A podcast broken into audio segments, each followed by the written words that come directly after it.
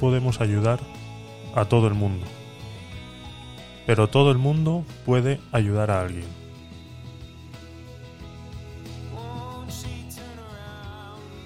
Es un tópico de la vida que a veces se nos pasa a muchos por la cabeza. Esa frase tan famosa de un granito de arena hace la playa. ¿Qué tal si todos lo pusiéramos en práctica? ¿No sería el mundo más fácil? ¿No sería el mundo más ameno? Por eso a veces queremos eh, abarcar más de lo que podemos.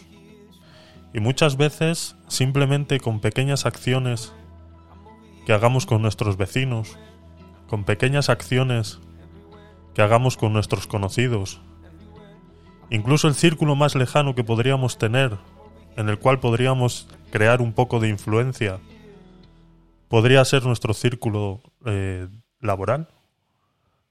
O ahora con las redes sociales ese círculo se amplía tanto que a veces nos confunde y creemos que estamos llegando a mucha gente y nos distraemos creyendo que estamos ayudando a mucha gente y al final se queda en nada? Centrémonos en los círculos más cercanos, más pequeños. No nos dejemos iluminar o convencer muchas veces por esos números que vemos en las redes sociales, creyendo que estamos influenciando a mucha gente, creyendo que les estamos ayudando en algo, creyendo que el cambio lo estamos generando nosotros, cuando la mayor parte de las veces son ellos los que crean los cambios en nosotros. Porque todo ese número que vemos en redes sociales, ese círculo tan grande que nos hemos imaginado de la gente a la que creemos que estamos llegando, en realidad es al revés. Porque somos nosotros los que nos estamos engañando. Por eso, no podemos ayudar a todo el mundo. Pero todo el mundo puede ayudar a alguien.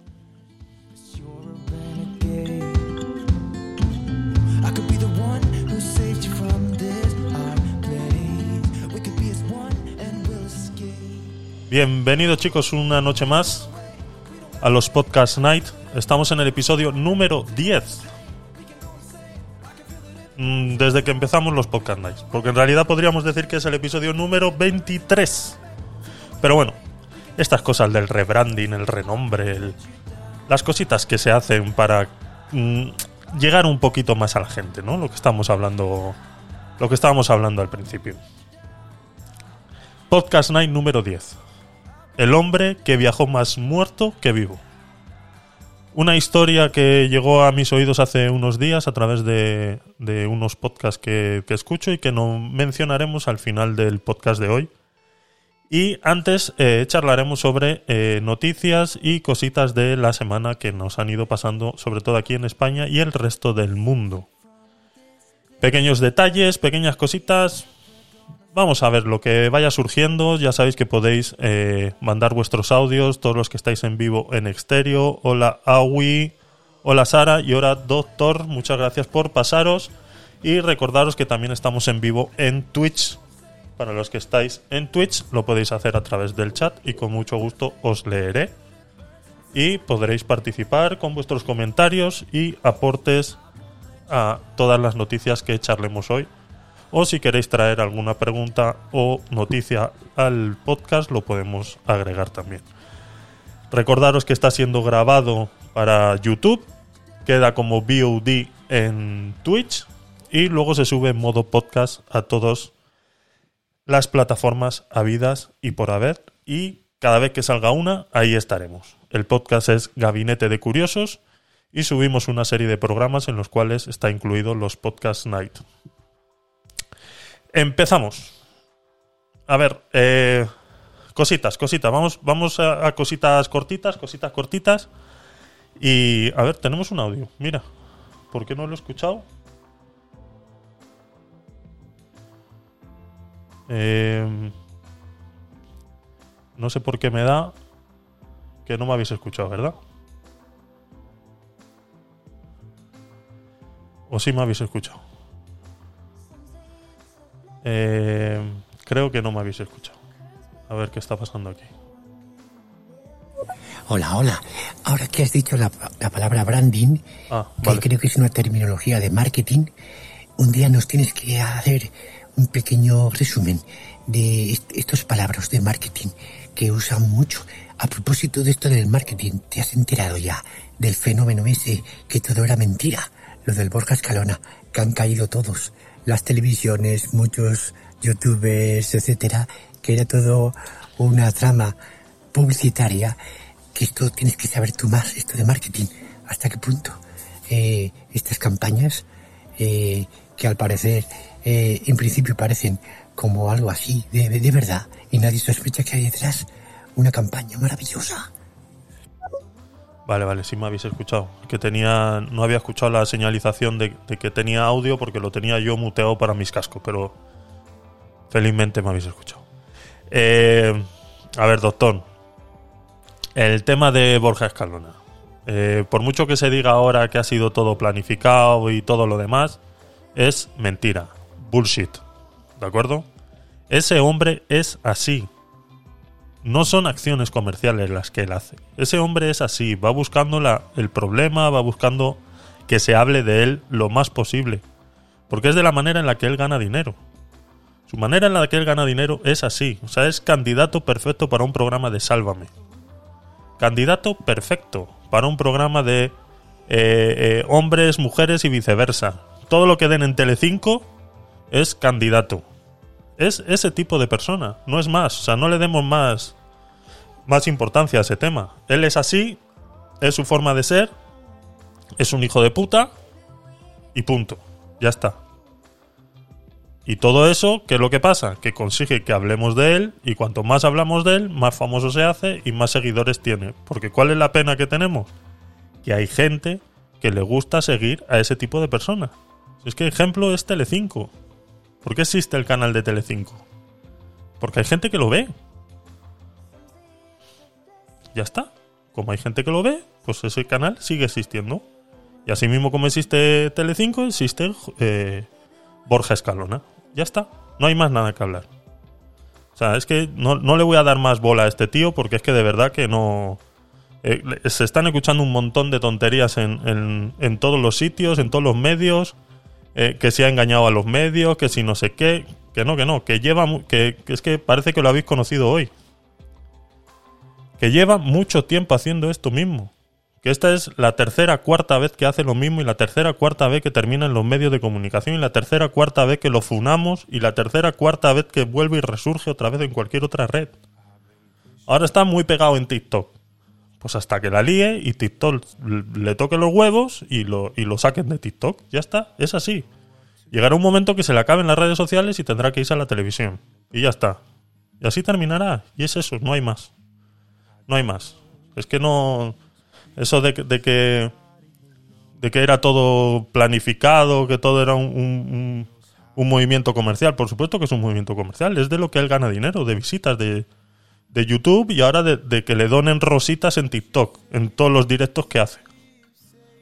Ya ves, una rosita que vale un céntimo, le tienen que donar a saber para que, el, que el tío les haga rentable. Pero bueno, que cada uno haga lo que quiera y, y ya está. Y lo único que- que yo voy a decir al respecto es que no me gusta su manera de hacer las cosas y no me gusta su manera de ganarse la vida. Ya está. Porque su manera de ganarse la vida es hacer sufrir a otras personas. Y en el momento que tú sufres, haces sufrir a otras personas, ya no es lícito esa manera de ganarse la vida. Por muy show que sea, por, o sea, eh, eh, no. Si quieres hacer un show, te haces un show en televisión, o te haces una película, o te haces una obra de teatro. Donde todo el mundo sepa lo que va. Y punto. Pero tú no puedes ir por la calle con una maquinilla de afeitar y haciendo querer cortarle el pelo a la gente. Porque luego te dan un guantazo y claro, el malo soy yo, el que te ha dado el guantazo. ¿Me explico? Entonces, es que es así. O sea, en el momento que tú haces sufrir a otra persona, ya está. O sea, es que no es lícito esa manera de trabajar. Pasó con el influencer ese que metía pasta de dientes en las galletas de Oreo y se las daba a los indigentes. Pasó con el cara anchoa. Que hasta que no le dieron una hostia no se quedó tranquilo. Hasta que no lo llevaron a juicio no se quedó tranquilo. El de las, el de las galletas de Oreo, prohibido abrirse cuentas en, en- en cualquier red social. Tiene, por no sé cuántos años. Pues este hombre terminará exactamente igual, tarde o temprano. Pues esto del TikTok, este fenómeno, quería preguntar, eh, ¿por qué tiene tanto éxito a nivel de streamers que suelen ganar muchos de ellos, y no es gente muy famosa, de 5, 10 mil euros a la semana? A diferencia de los de YouTube y Twitch, que salvo raras excepciones, ganan mucho dinero. ¿Y por qué es eso de eh, las rosas y los universos? que cómo es que hay espectadores que se gastan eh, 500 euros en donativos. Ese fenómeno de TikTok que yo empecé a conocerlo cuando el Mundial de Fútbol, que había publicidad por todas partes. ¿Por qué funciona tan bien esto de TikTok? ¿Y por qué cuando entramos en TikTok nos parece todo tan aburrido? Eh, TikTok está, creado para las nuevas generaciones. Eh, hay un estudio, incluso tengo una noticia del Wall Street que hablaremos más adelante sobre TikTok además. Pero para contestar un, poco tu pregunta y agregar un, un comentario de mi parte, eh, TikTok es la red social de las nuevas generaciones. Hay un estudio que se hizo hace, hace un tiempo atrás, en lo cual se, eh, se llegó a la conclusión que las nuevas generaciones, la gran mayoría, más del 80%, eh, sufrían de un déficit de atención en mayor o menor grado eh, posible. Entonces TikTok ha venido a suplir ese déficit de atención en la juventud de hoy en día. Entonces, es eh, agregado eso a el querer consumir lo más posible en el menor tiempo posible, ¿no? Entonces, los videos cortos es lo que lo que suscitan es eso, ¿no? Que uno pueda consumir la mayor cantidad de vídeos eh, con información estéril, la gran mayoría de ellos. Y aunque yo mm, no lo voy a negar, yo es uno de los de los canales de información que utilizo. Eh, pero yo voy un poco más allá, no me quedo solamente en el TikTok. Yo utilizo TikTok, lo veo mucho, consumo mucho TikTok y eh, lo utilizo. em, Creo que es el algoritmo eh, de red social que está mejor hecho. Y eh, lo único que mm, yo voy un poco más allá. A mí me llega un TikTok, lo veo y luego pues busco realmente la noticia, busco realmente la información y contrasto lo que estoy viendo con, con eso. Y prácticamente muchas de las cosas que escucháis en los podcasts de, que realizo, el inicio viene de un TikTok. Y es más, hoy os mostraré, hoy os pondré unos cuantos de, de, varias cositas que ya hemos comentado aquí y que me gusta que, que se vayan viendo, eh, ya sea en TikTok o en otros sitios, eh, eh, más o menos como ratificando esos, esos comentarios que ya, que ya hemos tenido esas conversaciones aquí anteriormente sobre esos temas.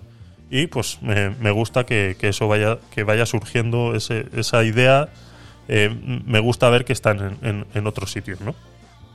Y prácticamente es eso, TikTok es eso, es la necesidad de información muy rápida y sobre todo para la juventud es esa, ¿no? Pues eh, no son capaces de estar más de 10 minutos viendo sobre una misma cosa. Entonces, eh, mm, TikTok empezó eh, con vídeos de un minuto, luego se alargaron a los 3, ahora ya puedes hacer 10, pero no creas que va a subir más de ahí, ¿no? Es más, todo el mundo se ha copiado de TikTok, Instagram con los Reels, eh, YouTube con los Shorts, y etcétera, etcétera, etcétera, etcétera. Que, todos han ido copiando porque están viendo que es eh, la manera de presentarse. Es como eh, los Reels de Instagram o las Stories de Instagram, que la gente las utiliza pues para que luego visites su perfil, para que para enseñarte un producto y en modo modo gancho, ¿no? Solo que TikTok muchas veces se queda ahí, en ver pasar vídeos y, listo. Hola Leire, hola eh, Sukaina, eh, ¿qué tal? ¿Cómo estáis? Eh, bienvenida Sara, eh, Angelina y Dark Maceta. Muchas gracias por, por pasaros. Bueno, eh, y los que venís y vais, aquí estaremos esperándos. Eh, os pongo una serie de- de TikToks hablando ya de eso y luego pasaremos a la noticia esa, romperemos un poco, un poco el hilo conductor que tenía, pero bueno, eh, viendo que nos hemos metido un poquito en TikTok, pues eh, eh, os voy a, a poner eso y luego os traigo la noticia relacionada con, con eso que tenía, ¿no? Varias veces hemos comentado aquí el tema de, el tema de, de las bicicletas, la carretera, el accidente que hubo hace unos días en el cual atropellaron a, a- a cinco ciclistas, dos de ellos murieron. Y, y bueno, y ya sabéis mi opinión al respecto. Y, y aquí eh, quería poneros un, un TikTok sobre un, un ciclista que lo, lo dice muy, muy, muy claro. A ver, escuchamos los audios primero, ¿vale?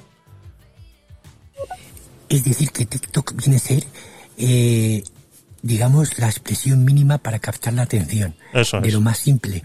En la película Idiocracia hay una escena maravillosa que todo el mundo va al cine a ver simplemente un culo en la gran pantalla. Eso es. Hace aquí media hora había un show eh, de una chica que solo se tiraba pedos. Eso es. Es- estamos abocados a este tipo de contenidos.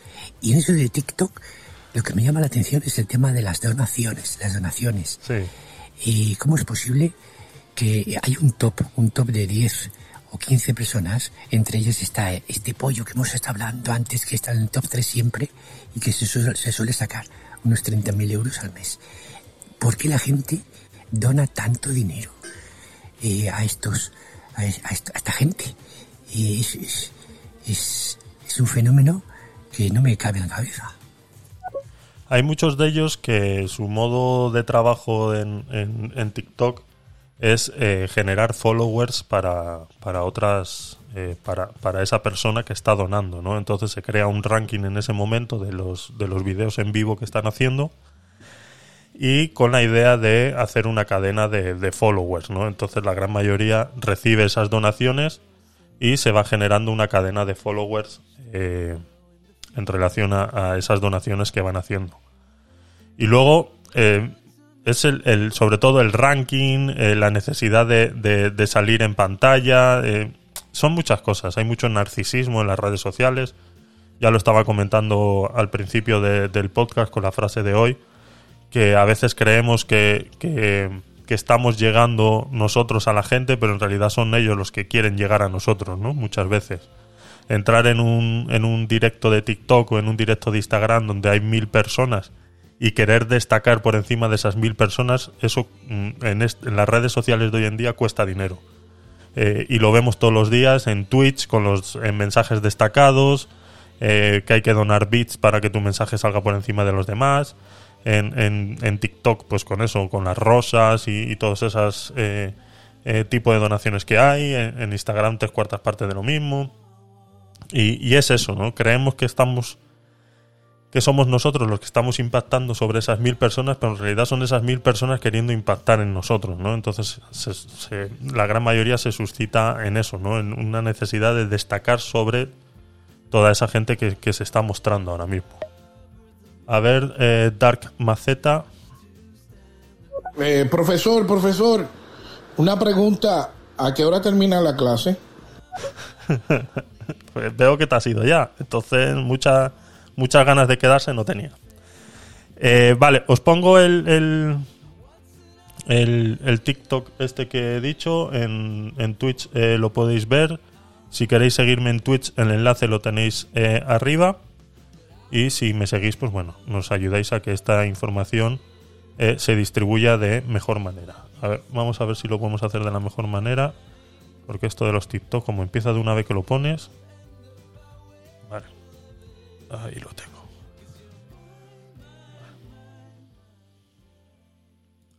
Si eres de los conductores que cuando sale con el coche o con la moto por las carreteras está harto de ver a ciclistas domingueros, que sepas que los ciclistas también estamos hartos de los conductores domingueros que normalmente tienen mucha prisa para llegar a algún sitio, probablemente para no hacer nada.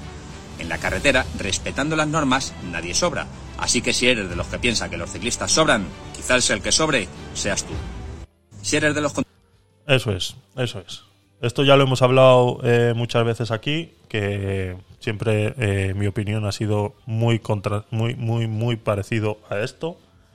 Y, más que nada quería traerlo para que para recordar un poquito que eh, estamos eh, conviviendo constantemente en una sociedad que no se nos olvide y que las carreteras les guste o no les guste a los que conducen en coche eh, eh, es de todos es de todos entonces eh, es importante que, que eso se sepa que eso se conozca y me gusta ver este tipo de de TikToks eh, de esta manera. Porque seguramente estas personas que conducen bicicleta también conducen coche, ¿no? Entonces, simplemente es entrar en un respeto mutuo y, eh, y es fácil, es fácil. Es que no sé por qué, por qué a veces es, es tan complicado y, y, es que el problema, eh, el, el mayor problema es ese, ¿no? Que hay eh, vidas en juego. Vale, más cositas. Tengo otro, otro TikTok de otra cosita que hablamos aquí hace unos días sobre la educación y que esta vez lo dijo Ibai en uno de sus en uno de sus directos, ¿vale? Eh, que estaban hablando, pues, en, era el momento de la de, la época de la declaración de la renta aquí en España, ¿no? Y hizo este este comentario. Yo hago la declaración de la renta, creo que acabo en la cárcel. Por favor, educación de España y del mundo, enseñan a los chavales a hacer la declaración de la renta. Porque creces y sabes hacer ecuaciones, pero no la declaración de la renta. Ves ese papel delante y luego si lo rellenas tú acabas en la cárcel. Yo hago la declaración Es, es, es la realidad, es la realidad. Lo hablábamos en el episodio del viernes pasado, que traemos a coalición un, un comentario de, de Arturo Pérez Reverte en relación a la educación de, de hoy en día en, en, en España, al cual le llamaba que ahora somos un país de genios y hacía una crítica en relación a eso porque eh, se había bajado el listón, ¿no? El listón de la educación en España, pues si hace eh, 15 años atrás eh, la media de, de- escolar era de, un 7, pues ahora resulta que estamos en un 9, ¿no? Entonces, eh, resulta que ahora ya eh, la juventud es más inteligente que hace 15 años atrás, ¿no? Y hablábamos sobre esto, ¿no? Sobre varios temas que hay pendientes en la educación aquí en España que tendrían que enseñarse y que no se enseñan, y una de esas que hablábamos era esta, ¿no? Cómo enseñar un poco de economía en las clases para que los muchachos cuando salgan eh, sepan de qué va el mundo, ¿no? Porque traímos un TikTok también a coalición sobre una pareja joven que se iban de viaje, ¿no? Y el, y el muchacho le hizo pagar eh, la gasolina a la novia y, y le graba con, con, con el teléfono porque tenía una llorera increíble porque no se imaginaba que se iba a gastar 200 euros en gasolina para irse un día a la playa, ¿no? Y dices, y es una muchacha que eh, eh, críticamente lo dije en, eh, en su día, lo vuelvo a repetir, o sea, es una muchacha que es capaz de abrir las piernas, pero no es capaz de saber cuánto cuesta una gasolina, ¿no? O sea, cuánto cuesta la gasolina y cuánto cuesta un viaje, ¿no? Y es que además el muchacho encima en el TikTok, en, en- la parte escrita decía, ¿no? Y, y- es que encima la voy a buscar todos los días a- al trabajo porque, porque le da pereza coger el autobús, ¿no? Entonces, eso denota una deficiencia en lo que es economía, eh, eh, economía del hogar, eh, que la gente, que los, que los jóvenes sepan realmente lo que cuestan las cosas. Mucha culpa la tienen los padres y otra tanta las escuelas, ¿no? Y una cosa es esta, ¿no? Algo tan simple como hacer una declaración de la renta. sería interesante que en las escuelas se enseñara para que el día de mañana sepan lo que está pasando, ¿no? Pero claro, aquí sale entonces el gremio de, de, de, gestorías o de gestores diciendo, no, pero es que ese es nuestro trabajo y, y, y entonces mm, dejaríamos de tener clientes. Dicen, "Mm, no te equivoques, porque no tiene nada que ver una cosa con la otra. Que yo sepa hacer las cosas no quiere decir que mañana te contrate para que las hagas por mí, ¿no? Y eso me trae a coalición otro problema que ha surgido hoy y el cual eh, vamos a enlazar. Hoy ha sido eh, trending topic eh, el señor Risto Mejide, porque no sé si lo habéis escuchado, si estáis enterados de- del problema. A ver, tenemos un audio. A ver, doctor, te escuchamos. Ah, pues todo mi apoyo a los ciclistas, que yo también lo soy, aunque desde la llegada del patinete, ahora voy en patinete, eso sí, con un sillín porque voy más cómodo. Y lo uso en dentro de la ciudad, pero no por la calzada, que me da mucho miedo, sino por la acera, que sé que no se debe. Pero bueno, de momento no me han puesto ninguna multa. Y tiene mucha razón. Esos domingueros que van en coche con mucha prisa para no hacer nada. Exacto. Eh, aunque también es verdad que muchos ciclistas mm, no van en solitario. Yo, mi apoyo es a los ciclistas que van en solitario, como los mochileros que salen en YouTube. Estos ciclistas que van en grupo suelen ir empujados por la fuerza del grupo y abur- aburrirse entre ellos cuando llegan a su destino o durante el camino. Y no hay nada más bonito que ir en bici solo y llegar a un sitio y estar solo. Es que a ti la soledad te gusta mucho, doctor. Y eso del, del sillín en el patinete es, es por, por la espalda, me imagino, ¿no? Porque ya a tu edad me imagino que, que ir de pie todo el rato tiene que ser complicado y además que tendrás que tener un sitio donde colgar el bastón, me imagino. Pero bueno, eh, la cosa es que te, te- vas modernizando, te vas modernizando, eso nos está gustando.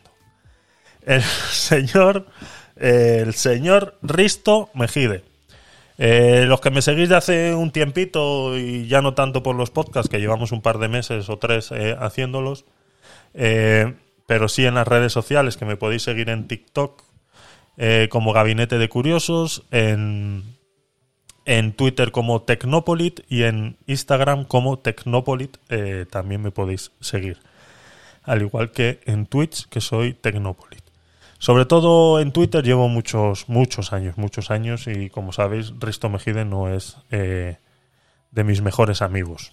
Pero hoy, hoy hay que romper una lanza por el señor Risto Mejide y hay que defenderlo un poquito de las hordas eh, feministas o feminazis que existen eh, por ahí, sobre todo por las redes, sobre todo en Twitter.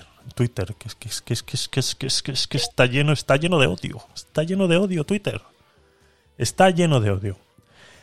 Eh, si sabéis, eh, Risto Mejide pues está haciendo un podcast con su mujer eh, Laura Escanes, en los cuales los dos son podcasters de- del programa y están contando más o menos anécdotas de su vida. A ver, doctor. Bueno, y yo le puse el sillín al patinete para ir más cómodo y también para, por ejemplo, como siempre voy fumando, con una mano voy fumando y con otra suelo llevar un termo de café. Y entonces se me hace más cómodo. Y también felicitar a, a Eva, que hoy ha llevado a su gata en la bicicleta, en Sí, una cestica. la he visto. Y podéis ver las imágenes en Instagram, sin ánimo de hacer publicidad. No, no, Publicidad, como estás- el pollo del otro día Eso es. que era muy malo, ese que eh, empezó a hacer aquí spam de su aburrido show del metaverso. Madre mía, qué vergüenza. Qué pena.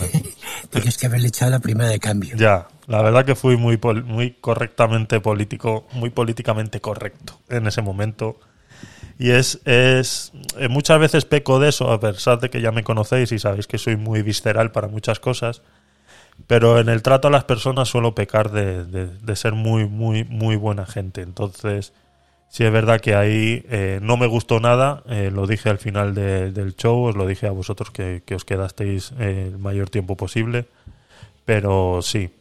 Y bueno, que, que hables del Instagram de Eva no pasa nada porque Eva no deja de ser parte de la familia y se la quiere mucho eh, a pesar de ser eh, moderadora en Twitch y que me tiene a los tres o cuatro viewers que hay ahí, me los tiene en regla eh, normalmente.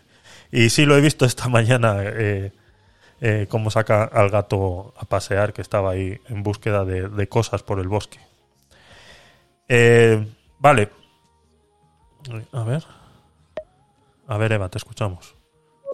¿Cómo, cómo, cómo que no me he enterado que estáis hablando de bicis? ¿Cómo? ¡Ay, mi que- amor, mi amor del alma, la bici. Es que no se puede, no se puede, de verdad. Es que, es que no estás, no estás, no estás a lo que tienes que estar. Hablábamos de tu bici, la cesta y el gato y todo lo que ha subido a Instagram hoy.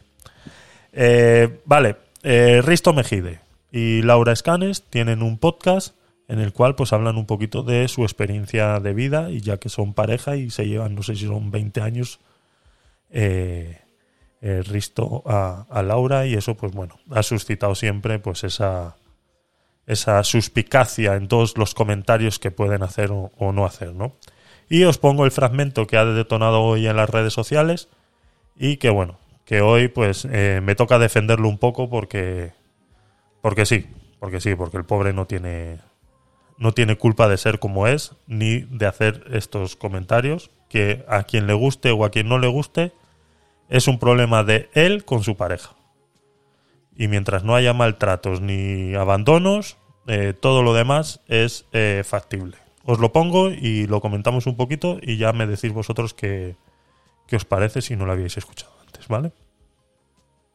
Luego, además, también es verdad que me, has pillado con unas ganas eh, nulas de hacer según qué cosas. Por ejemplo, cambiar pañales. O sea, yo considero que la actividad más ingrata sobre la faz de la Tierra es la de cambiar un trozo ahí de...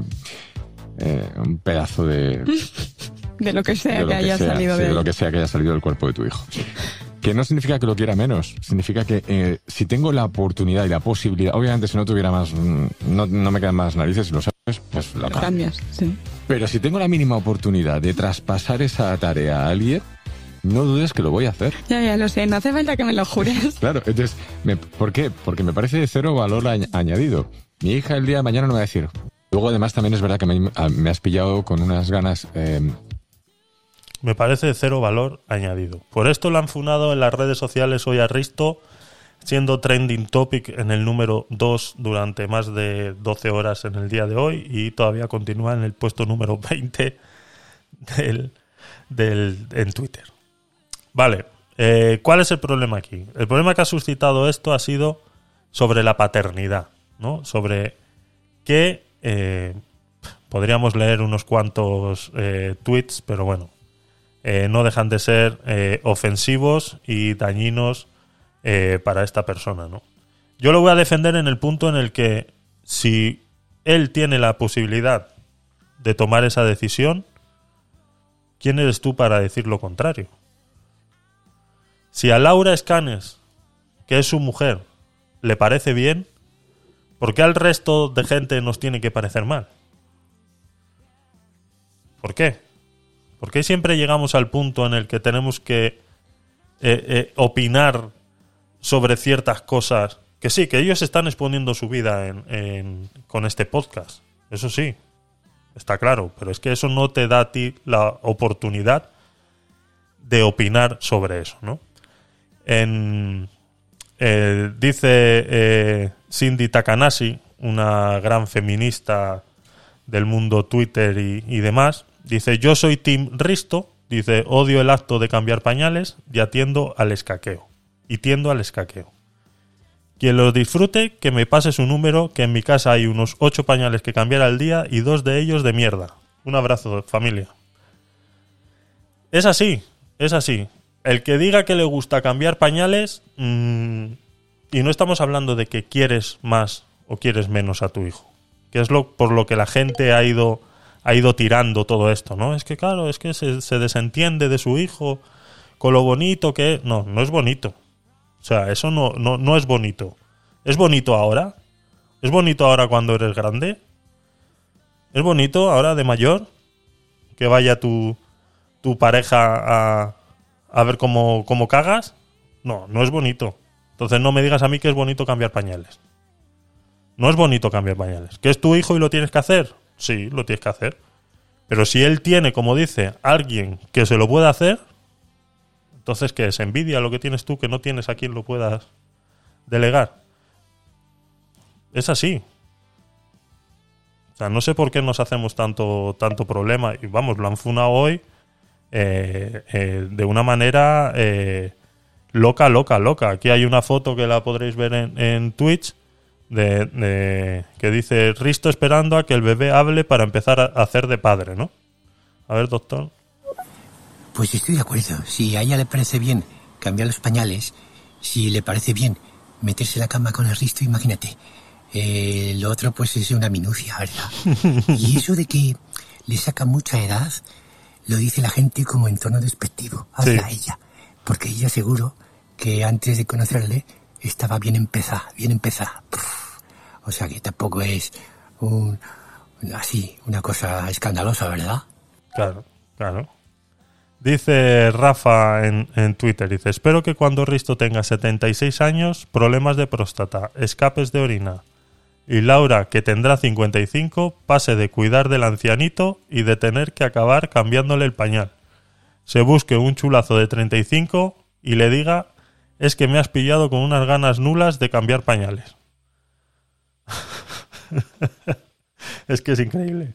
Es increíble. La, gente es, es, es increíble. Y esto es, esto es, esto es Twitter. Esto es la vida, la vida normal en, en- en Twitter. Es así.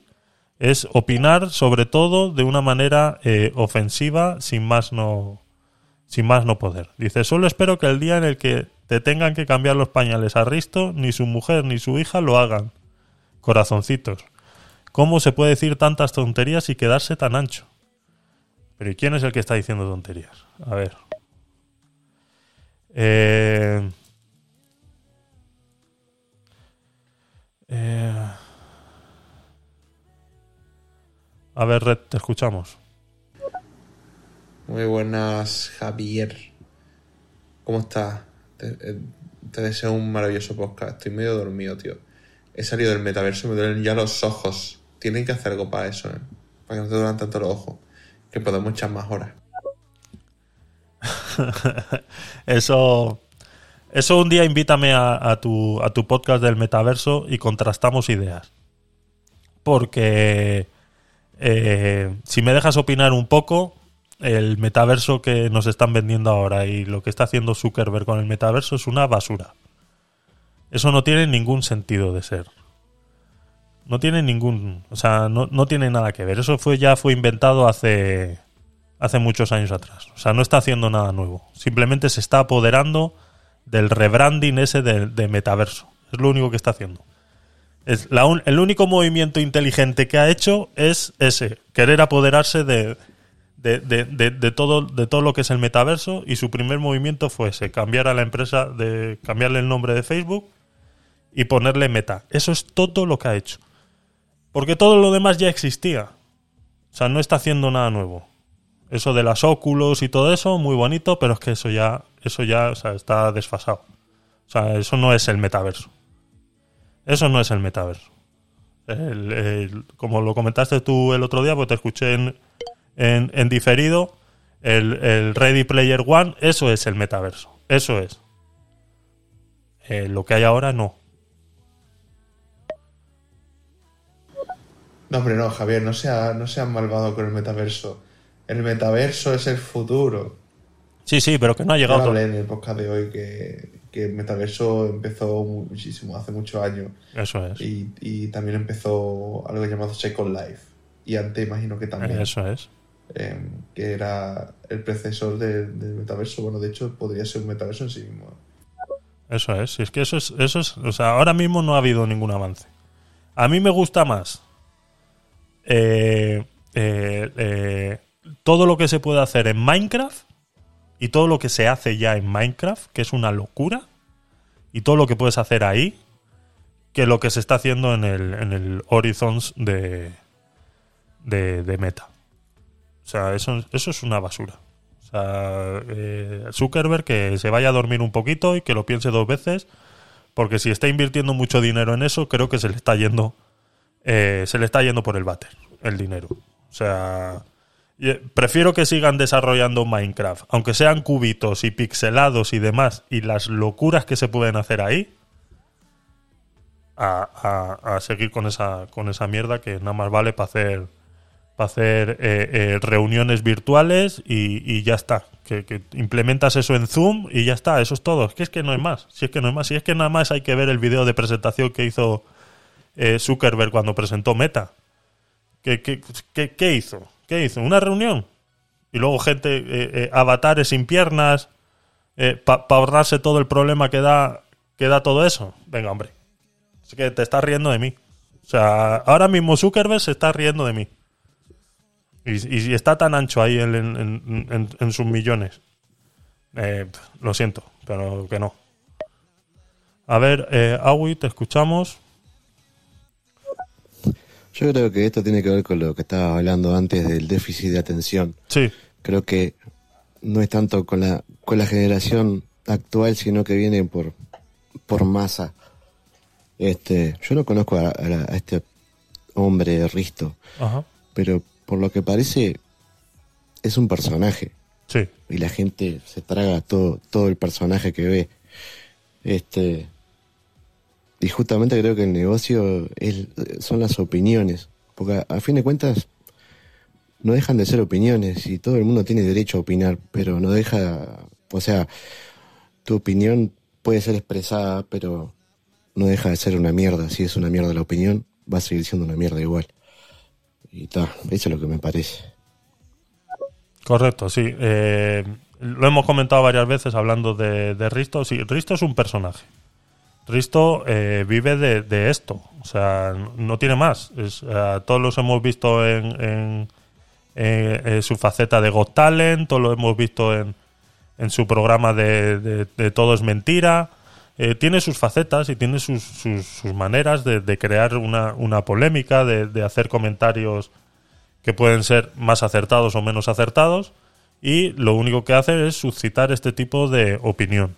Esto, pues, eh, a él le debe resbalar automáticamente todo. O sea, sabemos que a él le resbala lo que opine la gente de si él cambia o no cambia pañales.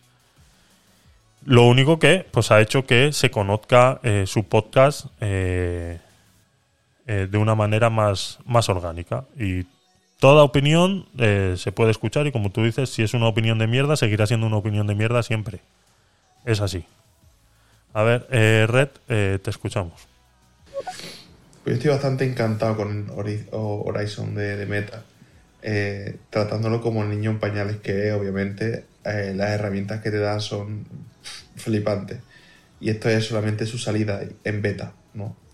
Eh, ya han dado un gran avance con el tema de que lo incluyan dentro de una VR que no tienen cables. Eh, por lo tanto, yo pienso que sí ha habido avance. Lo que no ha habido avance mucho eh, con el tema de, de que no han inventado nada nuevo, ¿no? Aparte de poder poner televisor y demás y disfrutar del metaverso en VR. Em, pero al final eh, tenemos lo de siempre, ¿no? Mundos creados por usuarios y, y ya está. Y usuarios eh, eh, ofreciendo servicios ahí.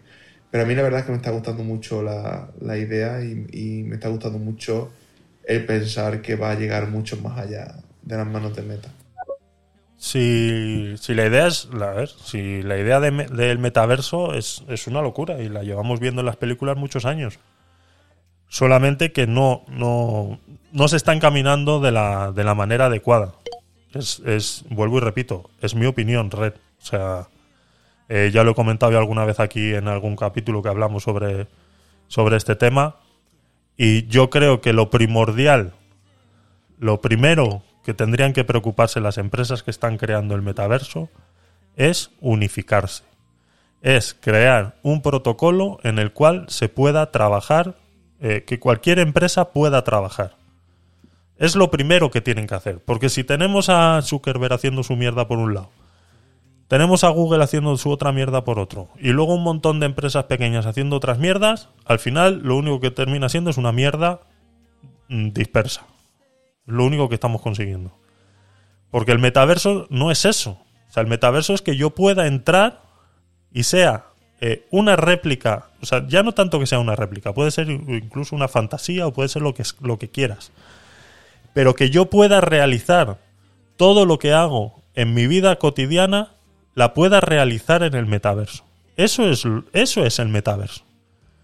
Pero entrar a un sitio, ponerme a construir y tal, eso es Minecraft entrar a un sitio y ponerme a hablar con gente, eso es Zoom o estéreo. Entrar a un sitio y ponerme a probarme ropa, pues eso lo hacen un montón de aplicaciones eh, eh, de realidad aumentada. Al fin y al cabo es eso, y eso ya lo tenemos. Eso ya lo tenemos. Ahora hay que unificar todo eso y que yo pueda entrar a un sitio donde a la vez que paseo y hablo con gente y tengo reuniones, pueda ir a una tienda, comprarme y probarme ropa en ese mismo momento, sin que yo tenga que salirme de aquí y entrar a otro sitio, sin que tenga que salirme de aquí y entrar a otro, sin que tenga... Entonces, lo primordial que tienen que hacer esas empresas es unificarse. Crear un protocolo, crear... O sea, es, estamos hablando del Internet 3.0. Eso sería el Internet 3.0 realmente. No estas mariconadas de las páginas web que estamos hablando ahora mismo. Internet 3.0 sería eso realmente. Pero para eso hay que unificarse.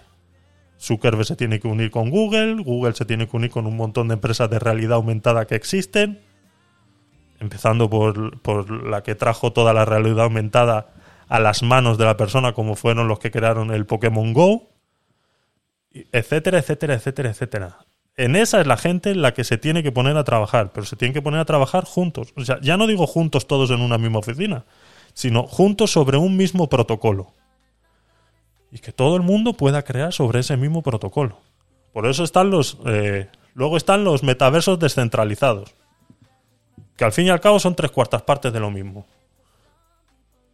Descentralizados, ¿por qué? Si luego te encuentras que hay tres o cuatro. Entonces, muy descentralizados. Al final no son capaces tampoco de, unirse. Entonces, es mi opinión, ¿eh? Vuelvo y repito, como ya lo sabéis, que todo lo que yo digo aquí es mi humilde opinión. Pues yo creo que esto del metaverso, que yo tengo ahí las gafas Oculus, las buenas, que las he usado un par de veces para ver porno, que es para lo único que valen. Imaginemos un entorno inmersivo donde ves a gente que están en sus casas que son tan aburridos eh, como todo el mundo. Eh, entonces no, no mola, no mola. Por cierto, ¿por qué estáis hablando otra vez del metaverso? Porque, porque Redman, Redman enredado. Redman enredado y veo que es la única manera en la que se quede mi podcast más de tres minutos. Porque cuando no viene a hacerme spam, pues me enreda en sus, en sus cosas. Es lo que hace. Es, es, es red, es red, es, es lo que hace. Me ha enredado en sus cosas. No sé por qué estamos hablando del metaverso, estábamos hablando de Risto. Red, por favor. Cago en la leche. a ver. Eh, a ver, eh, Madame, eh, te escuchamos. Hola Javier, eh, me estar aquí escuchando otra vez.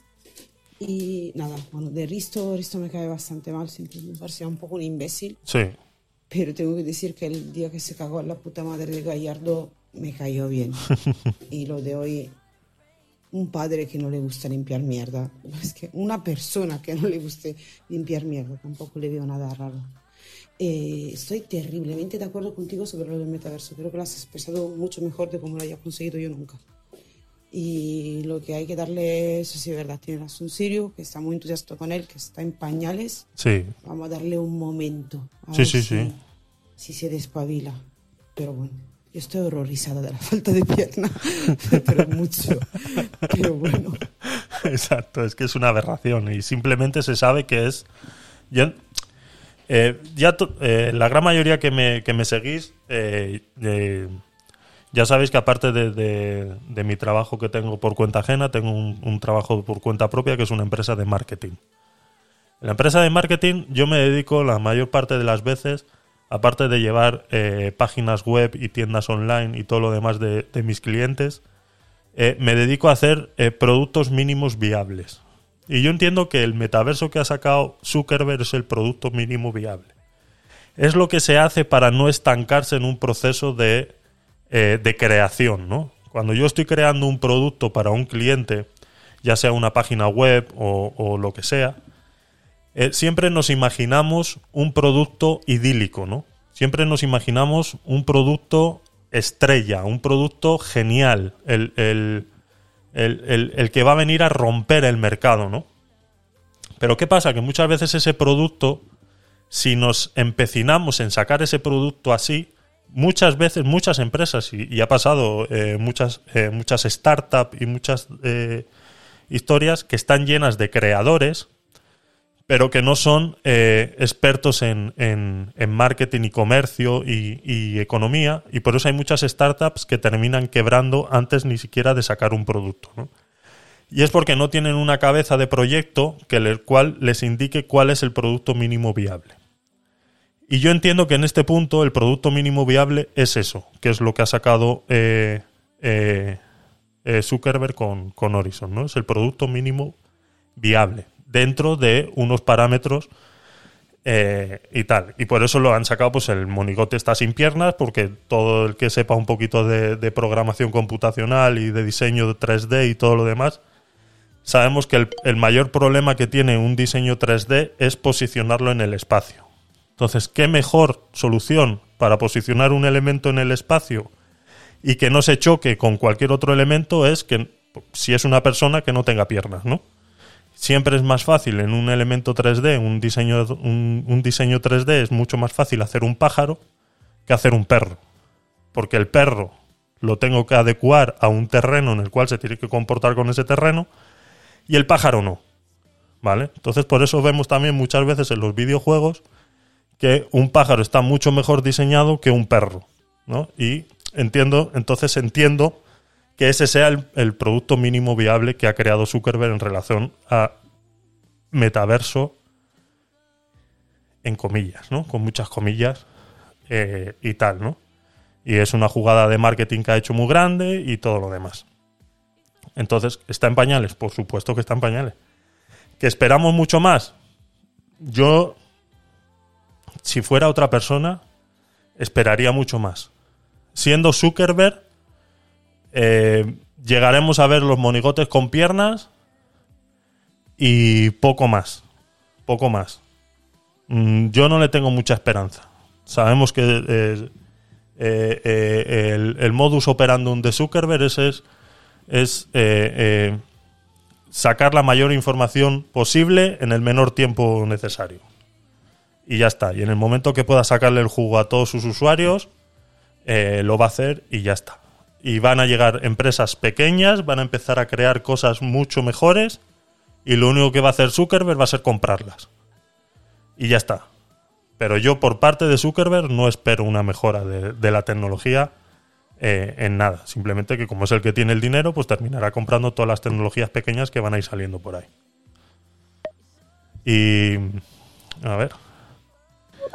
Pero es que date cuenta, Javier, que, que esto al final se está convirtiendo en una carrera por ver quién hace el metaverso antes. Entonces, obviamente, cuando no tengan más remedio eh, que agachar la cabeza a las demás empresas porque una haya ganado el monopolio del metaverso, por decirlo de alguna forma, pues van a ser cuando van a agachar la cabeza y se van a meter eh, en el metaverso del otro. Pero aquí no se quiere hacer una regla en común. Se quiere, eh, se quiere quedar uno con el monopolio, ¿sabes? Entonces, pero eso pasa con todo. Sí. Sí, sí, a ver, está claro que es una carrera. Eh, La tecnología siempre ha sido una carrera. Y, y que los movimientos, todos los, vuelvo y repito, todos los movimientos que está haciendo Zuckerberg están dentro de esa carrera y son, son factibles y viables. Solo que, bueno, que sí, que es una beta. que, que eh, yo los vídeos que he visto en YouTube y todo lo demás, pues bueno, creo que se podía haber hecho algo mejor con las tecnologías que existen ahora mismo. Que las Oculus son inalámbricas, pues mira, eso yo no lo sabía, yo realmente no tengo... Entonces me parece un gran avance que se pueda eh, transferir toda esa cantidad de información de manera inalámbrica sin tener un lag y sin tener... eh, entonces ahí chapó por esa parte de la tecnología. Pero es que el, el metaverso no se tiene que centralizar solamente en, en unas gafas. A ver, perdón. Y lo, vamos a ver, que ataque más gratuito para acabar. No me queda muchas veces hasta el final, eh, Javier. Lo que pasa, y nunca te he enredado. O sea, si tú el que te has enredado solo. Es que a ti te tira un poquito de red y haces tu... y te enredas. Y, lo sabes. Y, y lo sabes tú también. Claro, nos ha jodido. Bueno, anda que no me conocéis ya para lo poco que hemos estado por aquí. Esto de Risto es que nadie eh, está diciendo que es una pareja de tacaños. Se supone que tienen unos ingresos de más de un millón de euros al año. Por, por lo menos él. Y nadie se ha planteado que pueden tener varias criadas que hagan esas. Claro, claro que sí, claro que O es sí. que lo ven natural. Que, que gente que tenga tanto dinero eh, se, se estén discutiendo por cambiar los pañales. La pobrecita chica esa. Y encima, aunque esté muy empezada, que es verdad que estará muy empezada, eh, las redes se le están encima a ella por estar con, con- un pollo que le dobla la edad. Sí, es que el problema de- de- del comentario de Risto es ese, ¿no? Que no se... Es, es la crítica que he hecho muchas veces cuando, cuando vemos este tipo, de, este tipo de temas y es sacar las cosas del contexto. Y el contexto es ese, el que tú acabas de mencionar. Estamos hablando de una pareja que gana mucho dinero, ella en redes sociales, él en televisión, y que tenlo por seguro que tiene quien le limpie la casa, quien le cocine y quien le quite los pañales al niño o la niña. Ya está. O sea, todo comentario relacionado con esto es pura envidia. Simplemente es eso. Yo no puedo creer que haya alguien en el mundo que le guste cambiar pañales. Que no, señores. Que es que eso no es así. No, es que es un machista, porque claro, si no lo hace él, ¿quién lo hace ella? Pues igual tampoco. Porque volvemos y repetimos, tiene a alguien que le cambie los pañales y punto. Si a ti te arde eso, el problema no lo tiene él, el problema lo tienes tú. Que no eres capaz de saber cuál es tu posición dentro de tu vida. Que no sabes cuál es tu posición dentro de tu vida. Igual tú también quieres dejar de cambiar pañales y no sabes cómo decirle a tu mujer, oye, no cambio un pañal más. O igual es tu mujer la que no quiere cambiar pañales. Porque aquí han salido un montón de mujeres diciendo, no, es que claro, es que siempre la, la responsabilidad recae otra vez en la mujer. O sea, que un hombre no le quiera... O sea, no es que no le... A ver, que... Porque vamos a matizar un poco las palabras también, porque aquí hay que tener mucho cuidado con lo que se dice. Él en ningún momento ha dicho que no quiere cambiarle los pañales a su hijo. Él ha dicho que si él puede escaquearse de ese problema, lo hace. ¿Vale? O sea, no nos confundamos en las palabras que ha utilizado. Si él puede escaquearse de eso, él lo hace. Y le dice a ella, y tú lo sabes muy bien, sí, sí, sí, no hace falta que me lo digas. Claro que lo sé. Pues ya está. ¿Por qué tenemos que... que, vamos, lo han- y, es que lo han puesto desde... Y, y sí, a mí tampoco me cae muy bien este tío, desde que en, en, en los programas de reality show de estos de música y cantando y demás, pues te puede caer un poco un poco mejor, un poco peor, porque bueno, pues al final eh, sí es verdad que a veces pues tenía comentarios un poco acertados en relación al mundo de la música y todo lo demás, ¿no? Cuando hizo el programa de de, de Todo es mentira, pues ahí ya eh, sabemos que cogió una índole eh, eh, de información un poco un poco desviada de la realidad, entonces ahí ya gustaba menos, ¿no? Pero aquí sí es verdad que me ha tocado me toca defenderlo un poco. Sí, pero, pero Zuckerberg se ha metido en, en una trampa. Es decir, ahora mismo, como te he dicho, están en una carrera por ver quién es el que se, se alza con el monopolio del metaverso. Entonces, Zuckerberg no tiene más remedio que dar lo que la sociedad busca, ahora que se está posicionando de los primeros, o esperar a que lo adelanten, haciendo el tonto, ¿no? Esa es mi, esa es mi apuesta.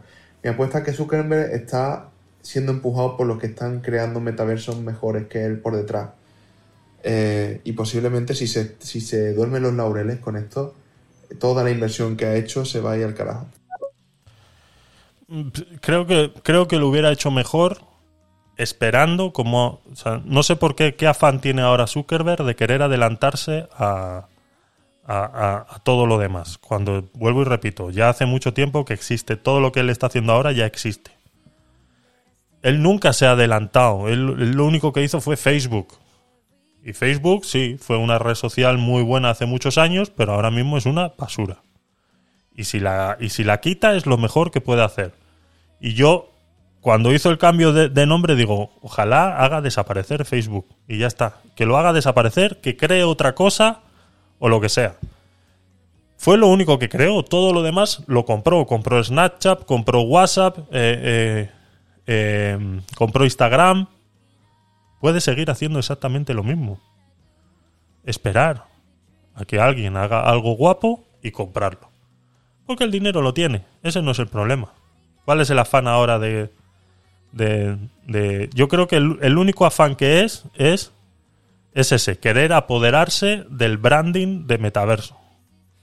Y, como lo comentabas tú antes, hacer un pequeño monopolio en relación a eso. Y poniéndole a su empresa Meta, pues eh, quieras o no, se está apoderando de ese branding ahora mismo. Es lo único que está haciendo, apoderándose de ese branding. Y que todo el que venga detrás tenga que adaptarse y, y tenga que tener mucho cuidado de cómo le llama a lo que esté creando. Porque igual mañana ya no se va a llamar metaverso, porque como Zuckerberg se ha- apoderado de la palabra meta, igual mañana eh, eh, decir metaverso igual va a estar está prohibido, porque solamente lo va a poder usar él y le llamaremos eh, pluriverso. Porque es lo único que ha hecho. A ver, Eva, te escuchamos. Obviamente vemos que te gusta el show de Javier, ¿verdad? sí, sí. A ver. uy.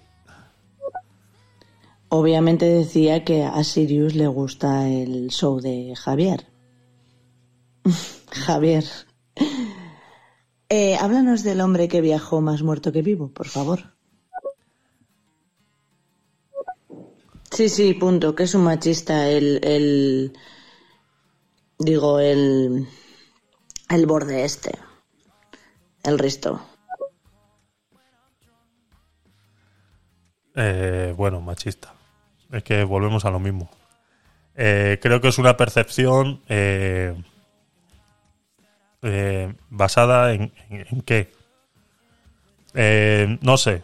Yo no, yo no sería capaz. O sea, yo hoy en día, con, con todo lo que tenemos con, con este tema de- del feminismo, el machismo y todo lo demás, eh, yo no sería capaz de catalogar a alguien de machista.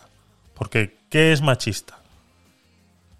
¿Por qué machista es malo y feminista parece ser que es bueno? Cuando se supone que es todo lo contrario. O sea, cuando... A ver si me explico. Cuando se supone realmente que es lo mismo pero del lado contrario. Hemos tenido que crear una palabra nueva que se llama feminazi para que sea negativa en relación al feminismo. O sea, eh, pensémoslo bien. Pensémoslo bien. ¿Vale? O sea, abramos un poquito la mente y pensemos un poquito en lo que está pasando y cómo nos están dividiendo de una manera eh, que no tiene ningún sentido. A ver, que os estáis viniendo arriba con los comentarios. Eh, a ver, Red, eh, para seguir un orden. Bueno, eh, Zuckerberg lo único que ha hecho en su vida ha sido copiar y quitarle los proyectos a los demás. Eso El es. Facebook no era suyo nada más. O sea, Facebook se apropió él de, de Facebook. Eh, pero quitando eso, el tema de el tema de Zuckerberg es que es verdad, tiene razón, que se intenta ahora adelantar a todo. Cuando toda su vida lo que ha hecho ha sido copiar, porque de, las diferentes plataformas en Instagram ha ido implementando eh, cosas de una y cosas de otra, ¿sabes? Y precisamente como está Instagram, yo creo que debería de, de abandonar Facebook, porque Eso es. básicamente Instagram hoy en día está cumpliendo la misma función que Facebook. Facebook eh, es, es un, un museo de dinosaurios, como decimos, ¿no? Solamente lo usan los abuelos. Eso es. Se dice que una red social, eh, eh, una red social muere cuando te encuentras a tus padres en ella. En el momento que tú te encuentras a tus padres en esa red social, esa red social ha muerto. A ver, doctor. Bueno, como seguís hablando del metaverso. No, ya no. Yo no. quiero decir que sí que mi mejor experiencia en el metaverso ha sido con el juego más vendido de la historia y que sigue siendo el mejor, que es el GTA V, que una comunidad ejemplo, exactamente. eh, de gente hizo una versión eh, tipo rol, metaverso rol, y ahí yo me lo he pasado muy bien. Eh, pero no por interactuar con la gente, que la gente es muy aburrida, sino porque yo eh, me lo pasaba muy bien cuando yo hablaba dentro del metaverso. Yo creo que es lo más parecido que hemos tenido hasta ahora eh, dentro del metaverso. Pero si el metaverso del futuro va a ser eh, interactuar con gente muy aburrida, yo creo que ahí no está el éxito. eh. Más bien orientado a lo que tú has dicho. Eh, poder hacer lo mismo que haces en casa, eh, en, el, en esto de compra-venta, eh, pero no interactuar con los demás, porque sería muy aburrido.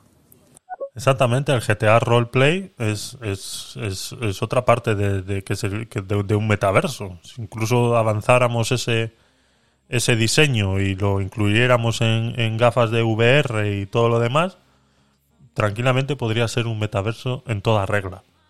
Eh, ahí puedes ir a tiendas, cambiarte de ropa, tan fácil sería como crear ahí una tienda virtual y que esa misma ropa que tú te estás probando ahí te llega al día siguiente a casa. Eso es el metaverso. Eso es lo que al menos yo quiero entender como metaverso.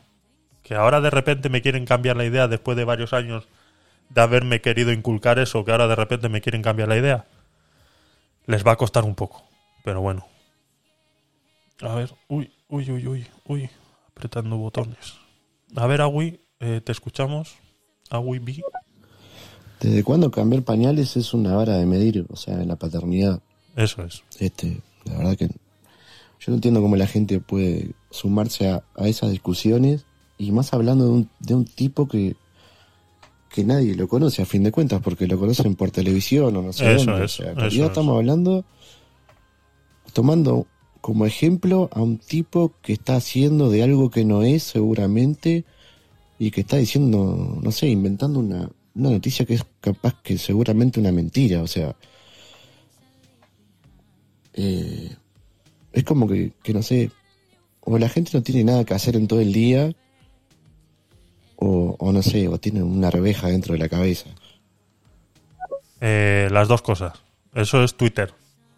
Eh, has definido muy bien Twitter. Eso es. La gente no tiene nada en la cabeza y tiene mucho tiempo libre. Y, y vuelvo y repito, si es verdad que ellos están exponiendo su vida en ese podcast que están haciendo.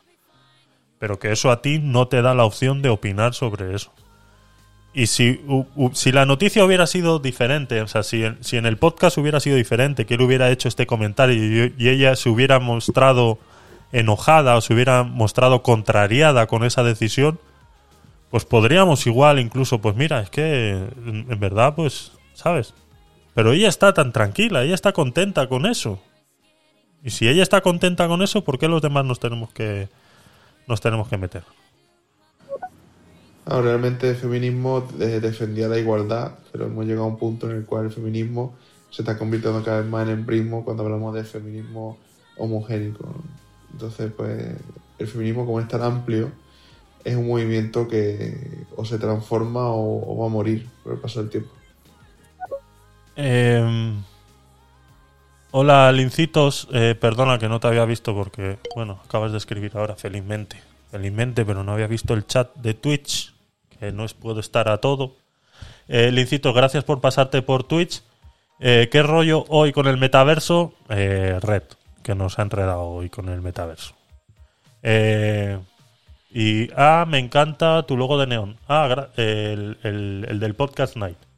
Sí, eh, bueno, lo saqué de internet, ¿eh? No creas que, que hubo mucha, mucha historia ahí. Eh, Manucar17, gracias por seguirnos en, en Twitch. A ver, eh, Awi, te escuchamos. Y el Joker AMV también nos está siguiendo en Twitch. Muchas gracias, chicos, por seguirnos en Twitch. Y con respecto al tema de, de meta, pues estamos hablando como dos temas a la vez. Sí, sí. Este, a mí me gusta mucho el tema tecnología, este, me gusta mucho. y el tema de las gafas, y eso está, está bárbaro, el, el entorno 3D virtual también. El tema que Facebook es un embole. Y Meta es como que fuera Facebook en 3D, pero si es un embole también, o sea, ¿de qué, de qué sirve? Sí. Creo que eh, está todo muy bueno, el- o sea, la parte tecnológica, pero el cómo se van a sostener que la gente se quede, eso es lo que me pregunto yo. Y aparte sosteniendo que después empiecen con, con el tema de que, ah, no, si vas a hablar de Rusia, acá no venís. O sea, van a echar a todo el mundo también, igual que ahora.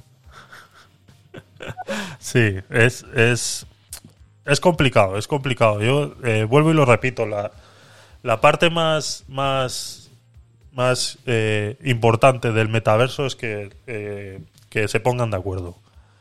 Que se pongan de acuerdo, que haya un protocolo y, y así mismo como se hizo con Internet, se empiece a crear con, con el metaverso y que nos dejemos de empresas y nos dejemos de, de, de andar mm, cada uno por su lado intentando de, de ser el primero. Yo creo que es, es sería, sería lo que más me gustaría a mí ahora mismo. Nos dice el Joker AMV en Twitch. Te queremos, bro. Sigue con tus sueños. Eh, muchas gracias, Joker. Eh, te faltó la risita del Joker al final. Pero muchas gracias. Eh, lo intentamos. Eh, escúchate el podcast desde un principio. Eh, al principio hemos hecho, hacemos siempre una pequeña reflexión eh, con diferentes frases del día y demás. Y, te va a gustar porque tiene mucho que ver con lo que con, el comentario que acabas de hacer. Y gracias. Eh, si os quiere, a todos los que estáis en estéreo y a todos los que estáis en Twitch. Y bueno, aprovecho para repetiros que se graba en modo podcast. Dice moderadora, envía algún audio con tu dulce voz. Dice Lincitos. Moderadora, ¿dónde estás? Eh, utiliza la exclamación S. Te solicitan en el chat de Twitch. Eh, dice, Lincitos han venido a hablar al show de Javier de ello y ya ves, aquí estoy. de una vez, de una vez. Manda tu exclamación S, creo que lo tengo activado. A ver, sí. Manda tu exclamación S. Haz, haz tus poderes de moderadora. A ver. Y, mm, y, el, y el tema es ese. Eh, Black Panther, hey, ¿qué tal? Eh, le han secuestrado el show. Esa va por ti, Red. Esa va por ti. Ese comentario de Twitch va por ti, Red. Nada, eh, eh, lo que os estaba diciendo, que se graba para YouTube y sube el, programa completo en YouTube. Lo tenéis en VODs en, en Twitch y en modo podcast en todas las plataformas habidas y por haber, por si lo queréis escuchar de camino al trabajo. Deciros que también está en una plataforma que lleva ya un añito y algo que se llama Fontaine FM y si nos escucháis en modo podcast por ahí, eh, si sabéis algo de criptomonedas, pues os darán unos pequeños satoshis por escucharnos por ahí, que bueno, que luego si queréis los podéis cobrar o nos los podéis donar al show como eh, agradecimiento. Y bueno, se os agradece. Eh, a ver, audios, audios, Eva, vale, audios. Vale, todo lo que queráis. Ahora mira, ahora es como si empiezas a hablar de otro tema y claro, como es controversial, es que eh, no está bien hecho. Y ahora, la opinión, que sea negativa, tampoco está bien hecha. Pues entonces, ahora te digo yo, no quiero hablar del metaverso, quiero hablar del hombre que viajó más muerto que vivo.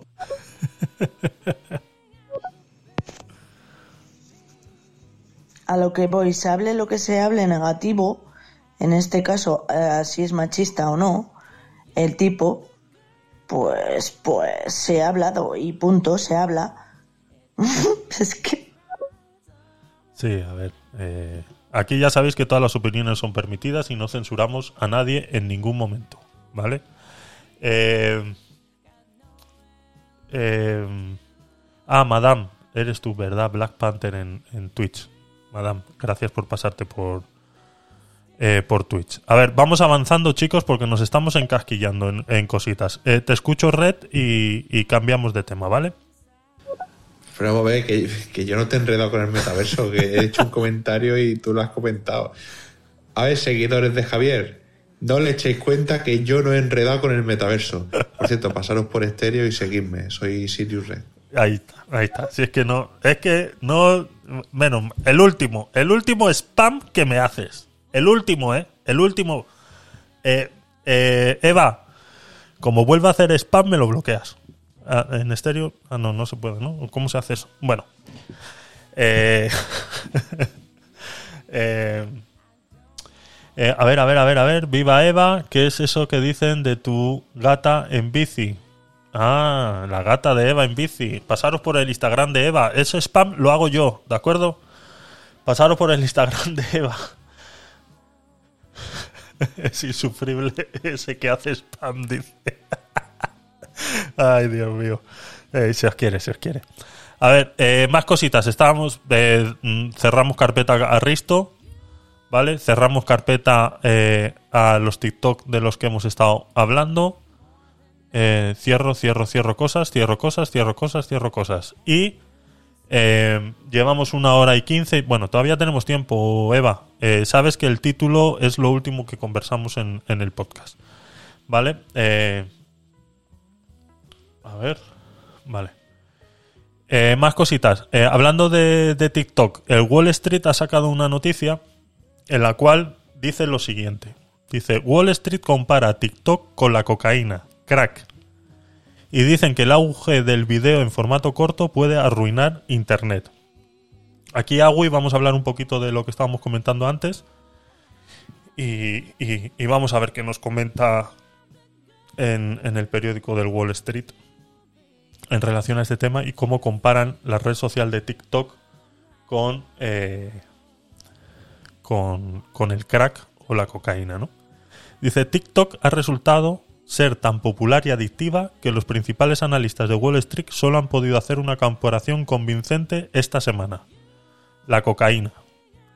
Con más de mil millones de usuarios mensuales en unos 5 años, la aplicación de vídeos cortos ha sustituido la fricción que de, de decidir qué ver y las aburridas imágenes de actualizaciones de estado, por una descarga sensorial de vídeos del tamaño de un bocado impulsada por un algoritmo de caja negra de propiedad china, recogen los analistas de Bernstein Research. Eh, os adelanto una cosita en relación a este a esta, a esta noticia y a este análisis que hace Wall Street en relación a TikTok. Eh, como ya sabéis, eh, todo hay que mirarlo desde un contexto. Y lo que me gusta a mí hacer en este, en este podcast es mantener todo siempre en ese contexto. Y es eh, saber muy bien de dónde viene la fuente y de qué manera va dirigida esa noticia, ¿vale? La fuente es Wall Street. ¿Qué es Wall Street? Wall Street es un grupo de gente que les gusta manipular el mercado a su antojo. ¿Vale? ¿De qué manera Wall Street maneja el mercado a su antojo? Haciendo esta clase de declaraciones. ¿Cuál es el problema con el que se han encontrado eh, las grandes compañías que cotizan en Wall Street? Y es, eh, sobre todo, empresas de publicidad. Por eso es que llaman al algoritmo de, de TikTok eh, una caja negra, ¿no?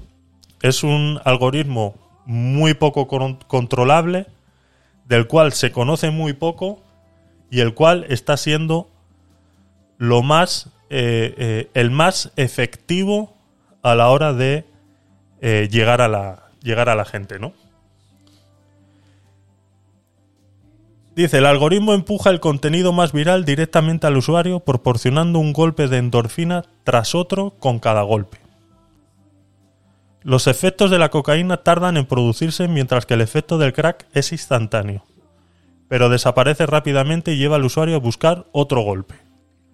El crack es increíblemente adictivo. Las otras grandes plataformas tecnológicas encabezadas por Facebook se han apresurado a competir creando una epidemia de crack digital.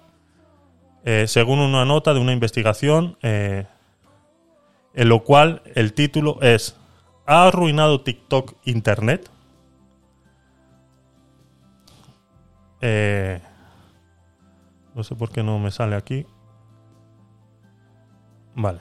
Entre los clones más notables está Reels, lanzado en Instagram en 2020, Snapchat con el Spotlight que llegó el mismo año, seguido de YouTube con los Shorts o WeChat, que también es China, eh, con los video accounts, o los Pinterest con las idea pins y Netflix con Fat Lux.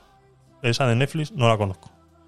Amazon también está trabajando eh, para entrar en el juego con algo llamado Inspire, que, con el, eh, que por el momento está en fase de pruebas y que bueno, eh, esto es una noticia que salió en el Business Insider eh, aquí en España.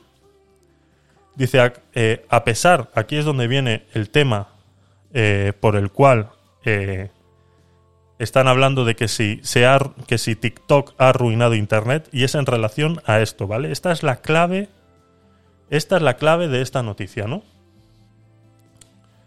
Dice, a pesar de la capacidad hasta ahora limitada de monetizar el vídeo de formato corto a través de la publicidad efectiva, es ahí donde está creciendo la atención de los usuarios. Aquí es donde está el clic. Aquí es donde vemos qué es lo que le está molestando tanto eh, a estas grandes empresas. Y es el no saber cómo monetizar un producto que dura menos de un minuto. Por mucho que hayan querido en TikTok poner TikTok, eh, TikTok de 3 minutos, incluso TikTok de 10.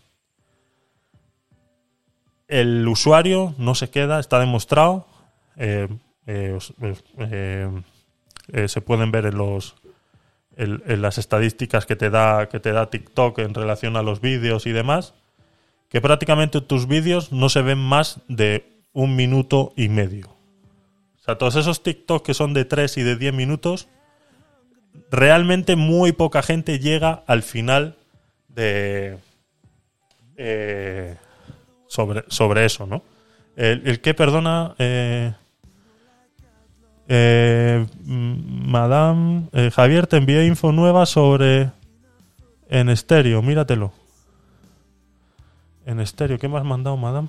A ver, ¿me has mandado algún mensaje? Perdona. Aquí unos datos recientes de los bien que le va. Readyplayer.me Vale, le echamos un vistazo ahora. Eh, ah, para otro momento. Vale, vale, genial, genial, eh, madame. Eh, gracias. Vale, pues luego le echo un vistazo y si eso lo hablamos el, el martes que viene, ¿te parece? Y, mandarme cositas, mandarme cositas. Vale, genial. Eh, mandarme cositas, no os cortéis, eh, ya sea por mensaje aquí en estéreo, ya sea eh, por mensaje privado en Twitter o cosas de esas, mandarme cositas que queráis que, hablemos en próximos episodios y, lo, vamos, lo vamos organizando.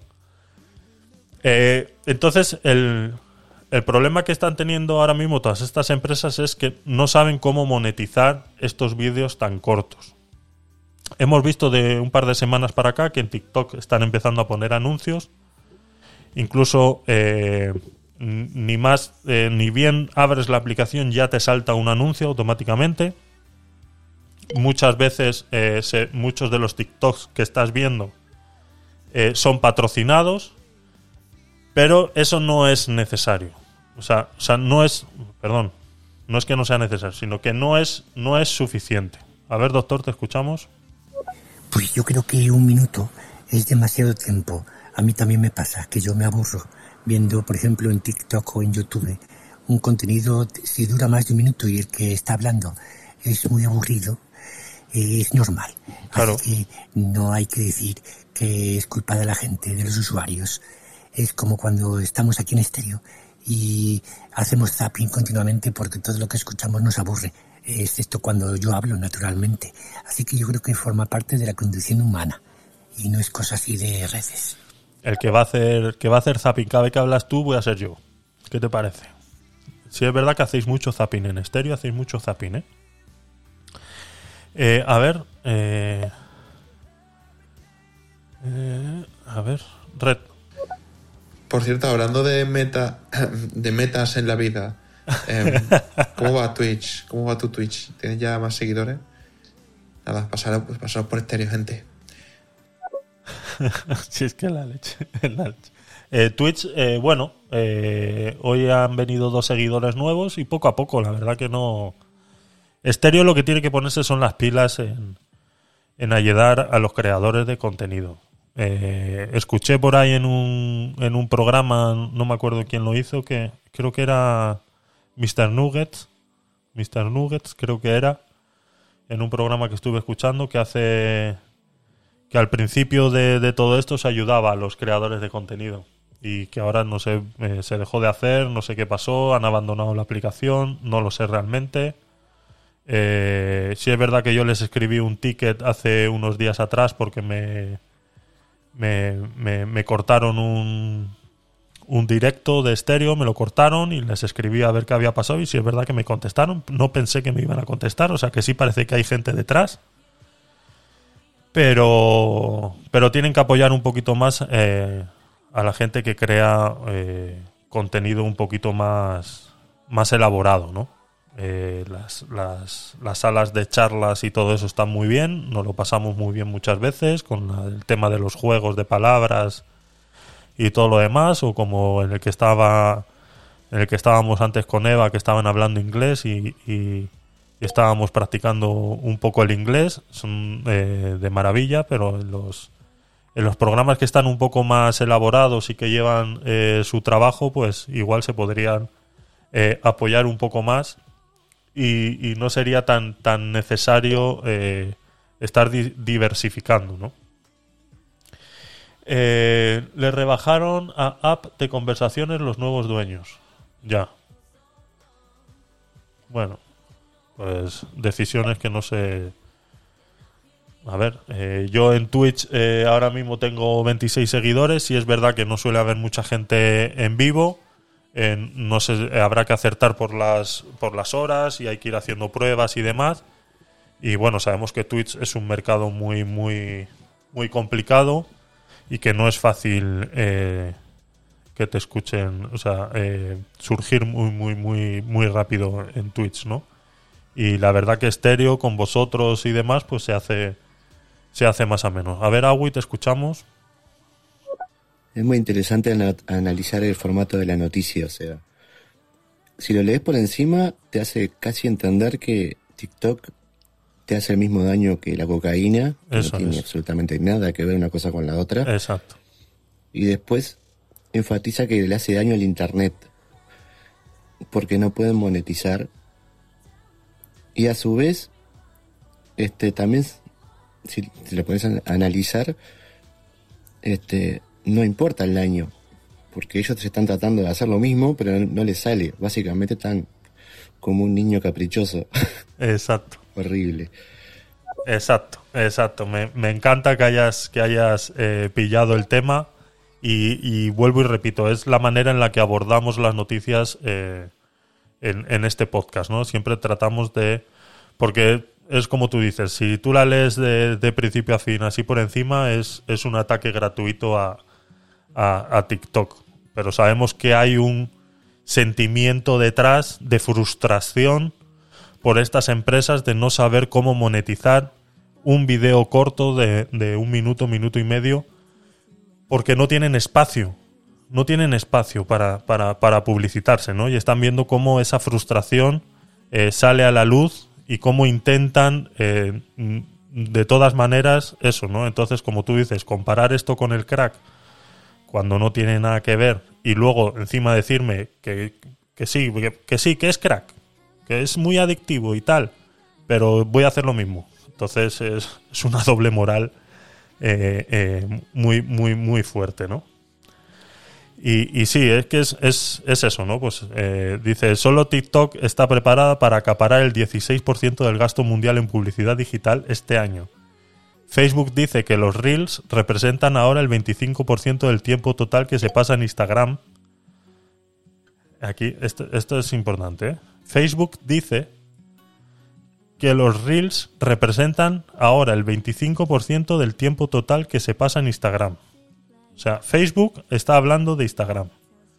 Esto es lo que decía antes Red, que fácilmente Facebook puede desaparecer y con que se quede Instagram es más que suficiente. Porque aquí vemos como Facebook habla de Instagram. O sea, es como si Facebook fuera el papá de Instagram y tal, ¿no? Dice, y YouTube dice que 1.500 millones de personas ven 30.000 millones de shorts cada mes.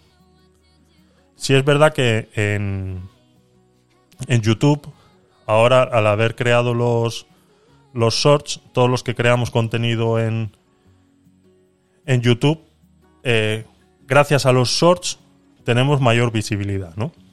Yo empecé a subir eh, eh, los vídeos a YouTube al, al, al canal de Gabinete de Curiosos. Pues hará tres meses va a hacer ahora. Y, gracias a los shorts se logra que tus vídeos se vean, se vean más, ¿no? Y, es, y, parece que no, pero es así. Es así, es una manera de promoción para los creadores de contenido muy, muy, muy válida. Dice, aunque los analistas admiten que Internet siempre evolucionar o morir y que el video corto es simplemente la última evolución de los medios de comunicación, ven posibles inconvenientes para los usuarios, los creadores profesionales y los anunciantes. Eh, un conflicto de intereses. Es un conflicto de intereses eh, en toda regla. A ver, eh, Red, te escuchamos. Aquí tiene uno de los creadores de contenido acti- activista de estéreo que ha luchado por la plataforma más que sus propios creadores. ¿Cómo Ya. puedes concebir esto, no? Eh, ahí estamos. Estamos ahí en la lucha, Javier. Pero algún día me cansaré. Yo porque soy una persona muy hecha para adelante y no me importa asumir responsabilidades que no son mías, pero aquí Mr. Nugget, por ejemplo, estuvo dando el callo, estuvo haciendo mucho por la aplicación y se comió una mierda, literalmente. La gente incluso le, le empezó a odiar eh, por tonterías, porque aquí hay gente muy tóxica también. Entonces, eh, estamos en el camino, Javier, porque Stereo vemos que puede ser una aplicación muy, muy interesante por esa espontaneidad, ese, eso graba, ese graba audios que tiene desde abajo, Eso es. esa interacción y, y pienso que los desarrolladores no se dan cuenta de las joyas con las que están jugando. ¿eh? Exactamente. A mí este tipo de interacción es muchísimo más fácil que cualquier otro tipo de interacción en cualquier otra red social de streaming. Es, o sea, es 100.000 veces mejor para creadores de contenido como nosotros, que tenemos un- una audiencia eh, media baja, ¿no? Yo entiendo que si tú pones a Ibai y lo metes en estéreo y dejas que todo el mundo mande audios, eso se vuelve un despelote, ¿no? Es una locura, no, no es factible. Es mucho más factible el, el chat en ese sentido porque yo puedo discriminar automáticamente eh, qué leer y qué no leer, incluso eh, qué mostrar y qué no mostrar, ¿no? Si es verdad que, por ejemplo, tus comentarios yo los podría discriminar porque los puedo leer antes de poner porque mm, eh, entiendo que tienes un iPhone y la aplicación de, de estéreo de iPhone te transcribe los, los audios, a veces no, no muy bien, pero sí es verdad que eso, entonces eso ayuda a, eh, a discriminar un poco eh, los comentarios, lo cual es una parte, es una parte buena.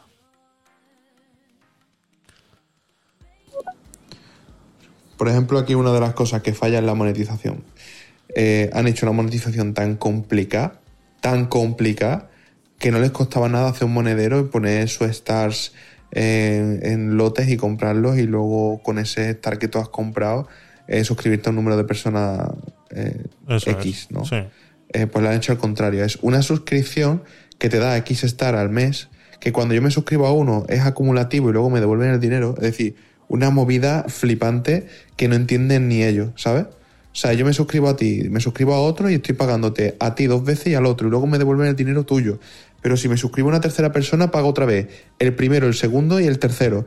Y me devuelven otra vez el dinero del primero y del segundo a través de la App Store. Digo, ¿qué, qué movida es esta? Si es mucho más fácil coger un puto, cof- un puto cofre de monedas, tío. Exacto. Y, y llevarme 100 monedas. Es decir, bueno, pues pago mm, 50 euros, me llevo 100 monedas y yo luego ya distribuyo.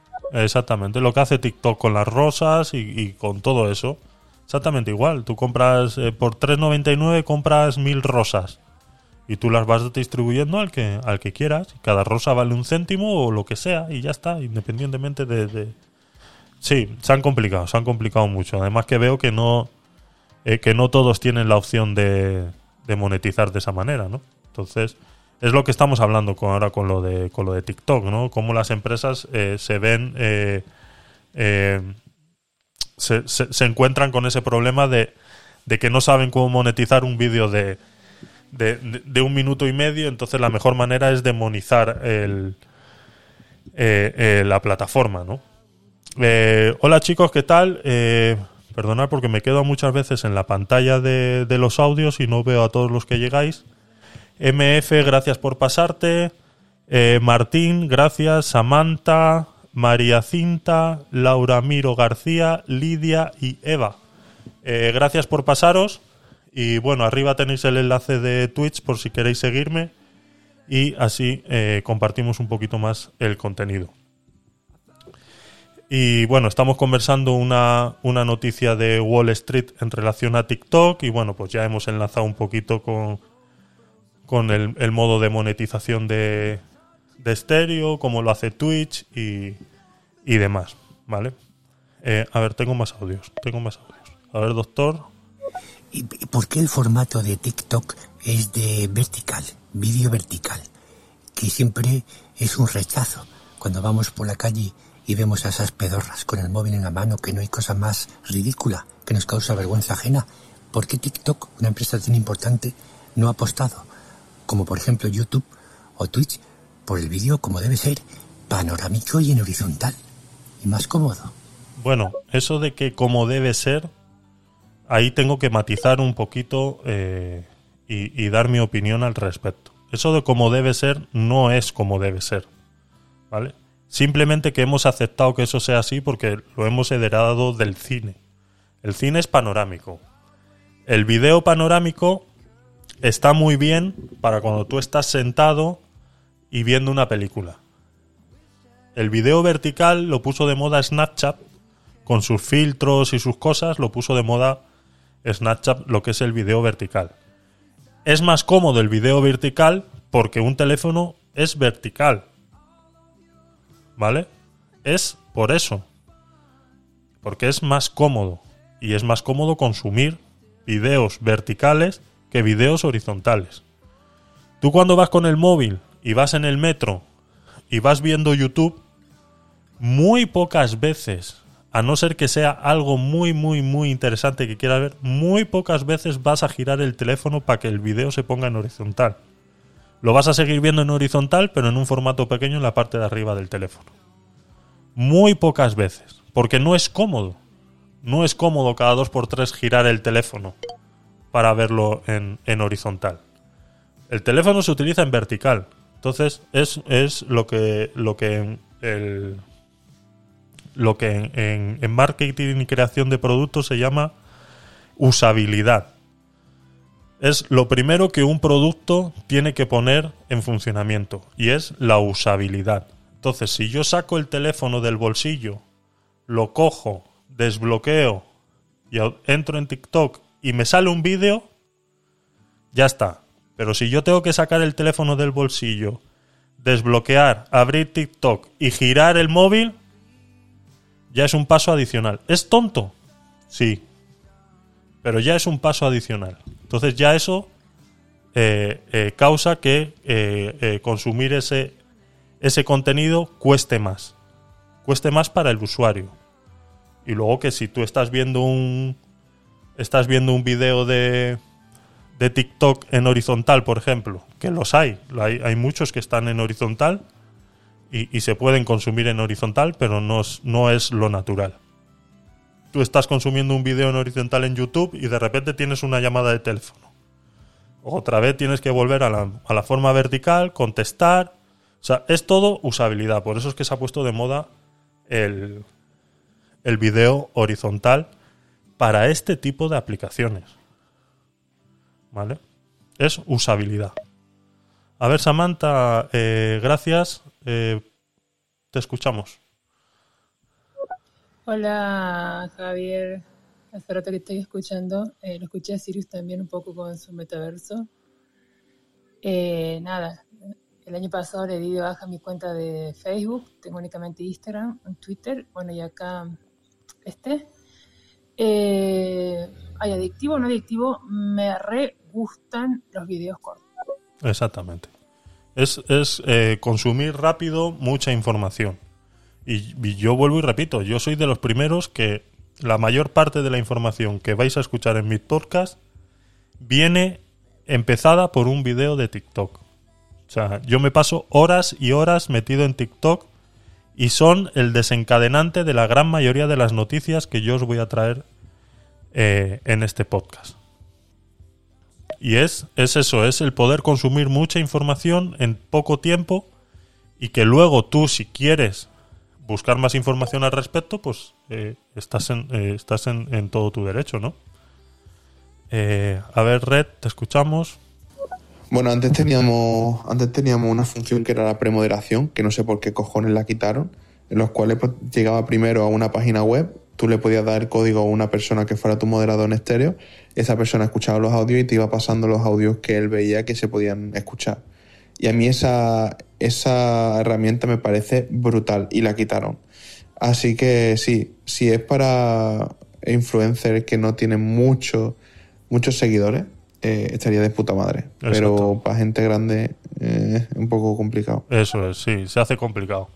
Eh, Madame, eh, buenas noches. Mm, Descansa, gracias por pasarte por, por Twitch.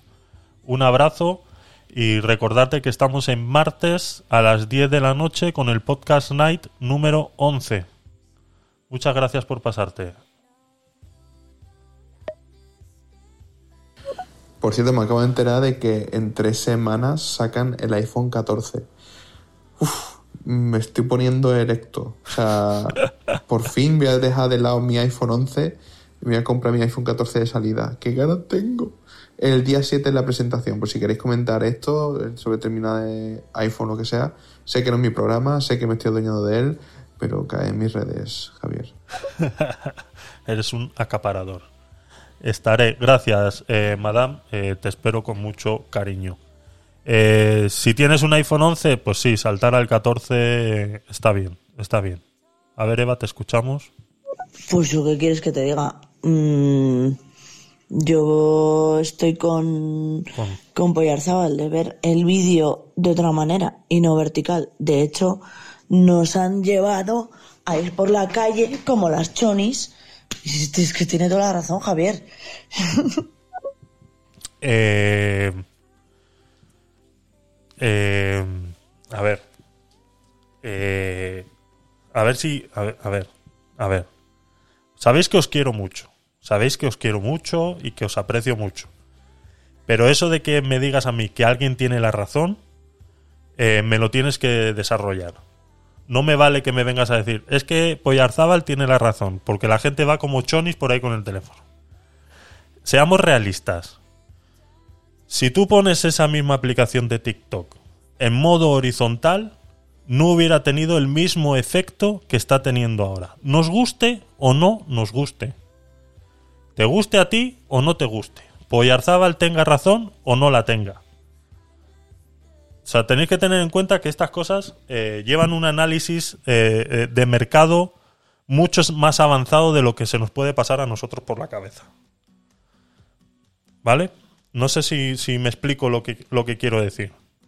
O sea, no me vale. O sea, eh, a ver si me vais conociendo ya. No me vale que alguien venga y me diga, no, pues tienes razón, fulanito tiene razón. ¿Por qué? ¿Por qué tienes razón? Desarrollame eso por lo que tú crees que tienes razón. Porque yo te acabo de desarrollar por el que no tienes razón. Te lo acabo de desarrollar. Eso lleva un estudio de usabilidad muy grande que ha determinado que es mucho más factible. Es que si no, eh, los teléfonos serían horizontales. Dice cuando dice eh, eh, Madame, cuando pensabas que la pesadilla cuatro tercios había acabado, ahí lo tienes, exactamente, exactamente. Cuando pensabas que, exactamente, es que el, el cuatro tercios era la televisión. Cuatro tercios era la televisión. ¿Por qué la televisión era cuatro tercios? Ahora os voy a desarrollar. Gracias, Madame, por traerme el cuatro tercios a coalición. Eh, y ahora, ahora me voy a poner un poco técnico, ¿vale? Yo soy técnico electrónico y me voy a poner un poco técnico. El cuatro tercios, o sea, cuando alguien, cuando el inventor de la televisión crea la televisión, él no sabe que está creando un cuatro tercios. Él no sabe que está creando eh, eh, un modo de ver una pantalla. Cuando se creó la televisión, él no sabía por qué eso era así. Era un problema técnico, ¿vale? El rayo catódico se tiene que distribuir de la misma manera cuatro tercios en un formato africano. Lo prefiero, a los móviles. Sí, sí, a ver, es que es mucho más natural. Es mucho más natural. El cuatro tercios es eh, una cuestión eh, técnica. Es el rayo catódico era en el, modo en el que se dispersaba a través de- de- del rayo en general, ¿no? Entonces, dependiendo a qué distancia pusieras el reflector del rayo catódico, se generaba un tamaño de pantalla. Pero el tamaño de pantalla siempre era en una proporción de 4 tercios. Luego llegó el cine digital y se hizo el 16 novenos. Pero no fue hasta que se pasó al digital. Todo lo analógico era en 4 tercios. Y es por un tema técnico. Simplemente. O sea, el que hizo, vuelvo y repito, el que hizo el televisor no sabía que lo estaba haciendo en 4 tercios. No sabía que eso era 4 tercios. Simplemente era lo que el radio, el- el rayo catódico era la manera que tenía de dispersarse, es la manera que tiene de dispersarse la luz. No tiene más. ¿Vale? Y luego cuando pasamos a lo digital, vivan las 625 líneas. Dice el Incitos en, en Twitch. Eh, y luego cuando pasamos a digital ya hemos, pues hemos podido tener todos los formatos. Incluso el formato 16 novenos no se utiliza en cine. Porque realmente el formato del cine es... eh, a ver si, si recuerdo ahora mismo. Porque 16 novenos es como nosotros tenemos la televisión. Y cuando tú ves realmente una película de cine, tú ves franjas negras arriba y abajo. Entonces realmente el cine tampoco está en un 16 novenos.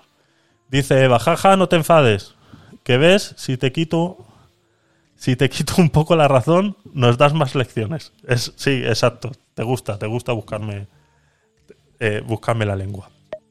Y, y es eso. Entonces, que el formato de TikTok sea en vertical es, un, es una cuestión de usabilidad. El teléfono es vertical porque te cabe en la mano. De manera horizontal, el- la mayor parte de la población que tienen manos normales y no tienen manos así gigantes como las que tengo yo, pues necesitan las dos manos para utilizar el teléfono en formato horizontal. Entonces, en formato vertical utilizas una mano. Es usabilidad, no le demos más vueltas. Te puede gustar más o te puede gustar menos. Que la gente sepa utilizarlo o no sepa utilizarlo. Vemos muchos TikTok que no valen para nada. Vemos muchos TikTok que no valen para nada. Empezando por los míos. Que son recortes de, la grabación de- de Full HD. Son recortes verticales de la grabación de Full HD. Entonces, empezando por ahí, mis propios TikTok no valen para nada, porque no están diseñados para ese formato. Simplemente es un recorte.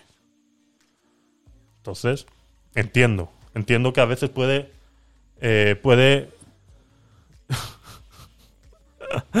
Eh, entonces, entiendo que a veces puede chocar que, que mucha parte del contenido que podemos ver en TikTok y en todas estas plataformas en formato vertical sea aberrante.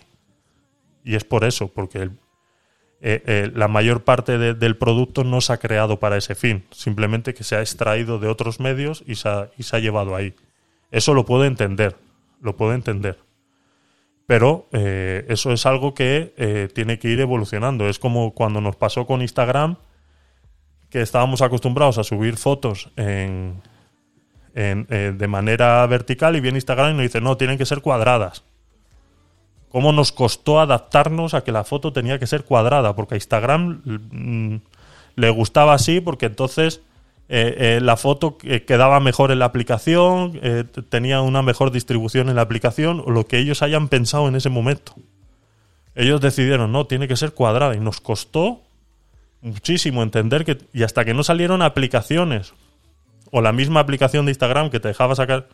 Yo he utilizado la aplicación de Instagram, la cámara de la aplicación de Instagram, para sacar fotos en formato cuadrado en los tiempos en los que no había otra aplicación o que la misma cámara de tu teléfono no te dejaba sacar el formato cuadrado. Para subir a otras plataformas o para subir a otros sitios. Entonces, eso abrió un camino diferente y costó adaptarse al formato cuadrado de Instagram. Incluso ha habido momentos en los que tú ves que ha tenido que pasar por el aro y muchas fotos ya, ya no son cuadradas, sino que hay muchas fotos que son en formato vertical cuando vino con los reels y todo eso. O sea, tarde o temprano es una adaptación que, por la que tenemos que por la que tenemos que pasar. Dice bueno, bueno, lincitos, bueno, lincitos, ¿qué pasa? Te estás poniendo cachondo ahí en el Twitch. Y, y eso, a ver. Eh, Adriana, eh, gracias, te escuchamos. Uy, Hola, buenas noches. buenas noches, Adriana. Gracias por, por tu saludo. Y no te veo aquí ahora mismo, sí que te has ido. Pero bueno, gracias por, por pasarte. ¿Y no os pasa generalmente, Javier, que cuando a ti te interesa un tema en concreto, los shorts se te hacen muy shorts? Es decir, lo- Mm. los vídeos cortos se te hacen muy cortos. Sí. Y hay podcasts que se quedan cortos. Por ejemplo, si a ti te interesa, yo qué sé, el metaverso, ¿vale? Por hablar de algo que no se haya hablado todavía. Eh, no es lo mismo escuchar un short o un podcast de 10 minutos que recrearte y escuchar uno de una hora y media hablando del tema, ¿no? Yo pienso que para abrir boca los shorts están bien, pero sería más interesante eh, ver en qué momento usar un short y en qué momento eh, ampliarlo. Correcto. Por eso lo comentaba antes con el tema de los shorts de YouTube. Gracias a los shorts de YouTube, mis videos completos tienen más visualizaciones. ¿Vale?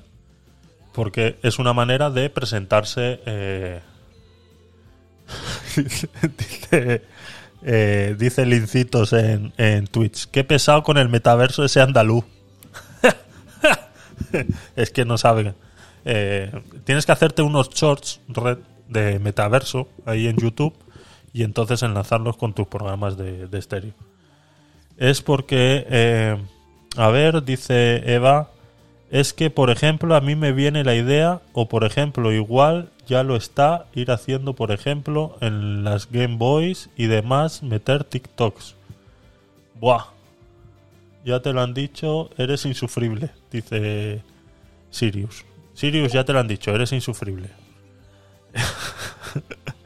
Eh, a ver, y, es eso, los, los vídeos cortos no dejan de ser eh, eh, ganchos, ganchos, ¿no? Si es verdad que eh, TikTok eh, sí o sí, estoy sudando ahora mismo, ¿eh? Dios mío, qué calor está haciendo. 23 grados en Madrid y yo estoy sudando aquí. Y, y, y lo que digo, sí es verdad que TikTok se ha centrado mucho en el video y no eh, no hay manera de enlazarlo realmente con un contenido completo, como por ejemplo si tienen los shorts o si tienen los, los, los reels y, y- demás, que puedes poner enlaces y demás. En los, en los TikToks es más, es más complicado. Entonces, pero serán cosas que se irán, se irán implementando, se irán implementando. Por cierto, voy a pedir que te den a ti el. En estéreo el. La palomita azul. Eso. Directamente te la pido yo. Eso es, muy bien. Yo quiero la palomita azul y mi cosa de suscribirse también la quiero. Dice Lincitos, a mí un video corto de 10 segundos de Sirius se me haría eterno. Sirius, lo siento, amigo. Una opción, una opción sería para los, para los grandes eh, em, influencers, sería poner un chat, eh, un chat como en Twitch al lado. eh, lo que pasa es que se comería parte de la pantalla, ¿no? Pero sería interesante eh, y, poder anular los audios en ciertos shows. Sí, sí, habilitar un chat en estéreo. Simplemente con habilitar un chat en estéreo y luego ya tú pones los audios que, que veas y que estén todos transcritos, ¿no? Y que, bueno, un moderador o, o quien eso te pueda llevar te pueda llevar los audios. Pero bueno, eh, ya hay manera también en, en, en Twitch de, de- más o menos poner audios, ¿no? Que es lo que eh, lo que hace el robot cuando lee los mensajes. Y bueno, más o menos eh, se podría se podría hacer de esa manera y en Twitch lo que haces es, por ejemplo, yo ahora solamente lo tengo activado para los moderadores, que en este momento es Eva solamente, y solamente los moderadores podrían utilizar en la exclamación S y todo lo que digan detrás de esa exclamación S, pues lo leería un, un robot de estos de, de Google, ¿no? Pero otros, otros streamers lo tienen pagando bits. Pues pagas 500 bits y tu, y tu mensaje se escucha en, en directo, ¿no? Y eso estéreo pues puede, puede aprender un poco un poco de eso. Y de, y de 5 segundos también, dice el incito. Sí, yo estaba pensando lo mismo. O sea, el video vertical es para consumo rápido. Eso es. Y para consumo rápido y continuo. Está bien pensado para eso. Eso. Este, se puede tenerlo en una mano. Este, si tenés que girar el teléfono en, en la calle para poner un like, se te complica. La autorreproducción que siguen pasando los videos. Yo me animo a decir hasta que los botones en el costado de la pantalla están puestos hasta, hasta para que metas un, un dedo sin querer y pongas un, un like sin querer igual, porque se te cansa Eso si es. estás mucho tiempo con el teléfono así. Este, todo está pensado para, para que no, para que no lo guardes el teléfono. Eso es. Us- usabilidad, eso es. Muy acertado. Bueno, pues te lo desarrollo, te lo desarrollo. Porque llevan a, llevan a que estemos todo el día con el móvil en la mano. También. pero- Y ya está. Por eso, por eso lo digo. Sí, pero bueno, eso. Eso en países donde te los pueden robar, entiendo que tener el- todo el rato el teléfono en la mano es, es, es, es- es complicado, es perjudicial para la salud. Pero, pero fuera de ahí, fuera de ahí no veo, no veo nada malo. Eh, a ver, eh, Red, Tú, Lincito, vaya mierda de nombre. eh. Vente al metaverso, hombre, yo te invito. La primera es gratis. Lo siento para los que para los que soy insufrible, pero hoy me voy a tener que comer los huevos con la boca llena. Lo siento, amigo. Estoy aquí. dice Lincitos, qué bien desarrollas, Eva. Ay, chico, la verdad. Eh, más cositas, venga, vamos. eh, eh, nos estamos llegando a las dos horas. Eh, vamos a desarrollar a ver si tengo otra así. Si no, nos pasamos a la. A ver, Wall Street. Cerramos la puerta de Wall Street. cerramos la puerta de esta. Cerramos esta y esta. Y luego tengo. yo creo que esto lo vamos a dejar para otro. Y este también. Y nos vamos a ir al del título. Porque no quiero romperos el, el rollo. Y nos vamos a ir al del título y nos vamos a poner eh, eh, a dar una pequeña eh, clase de historia. ¿Vale? El título de hoy es. Gracias, Lincitos, dice Eva en Twitch. El título de hoy es El hombre que ha viajado más muerto que vivo. ¿Os suena esta frase? Dice, localizado el lugar exacto donde estuvo la primera tumba de Colón, bajo el asfalto en el centro de Valladolid. Dice, el revoltijo de huesos humanos, tierras, microorganismos del Caribe, yesos, ladrillos y pequeños trozos de elementos metálicos que guarda el cofre donde reposan los restos de Cristóbal Colón, instalado en la Catedral de Sevilla. Refleja a la perfección el manto de oscuridad y complejidad que cubre la figura de este personaje fundamental en la historia universal. ¿Os suena, no? ¿Sabéis de quién estamos hablando? Vale, creo que sí. Creo que sí os suena. A ver. Uy, no sé qué le ha pasado a esto. Pues sí que estamos bien. Anda, mi madre. Perdonad, eh, tengo un problema técnico aquí ahora mismo. Tengo un problema técnico. Menudo lío. A ver, ¿por qué me sale esto así? ¿Cómo, cómo? ¿Cómo, cómo? ¿Cómo, cómo? Tengo un problema técnico. Esperamos un, un- un segundito. A ver. Ah, me va a tocar. Cuenta la historia de ese pobre trabajador del aeropuerto que secuestró un avión vacío para darse una vuelta. ¿Cómo, cómo, cómo? Cuenta la historia de ese pobre trabajador del aeropuerto que secuestrado un avión vacío para darse una vuelta. No me sé esa historia. Mándame enlace, Lincitos. Mándame enlace y lo, y lo miramos. No, no he escuchado. No he escuchado eso. El hombre que viajó más muerto que vivo. Cristóbal Colón.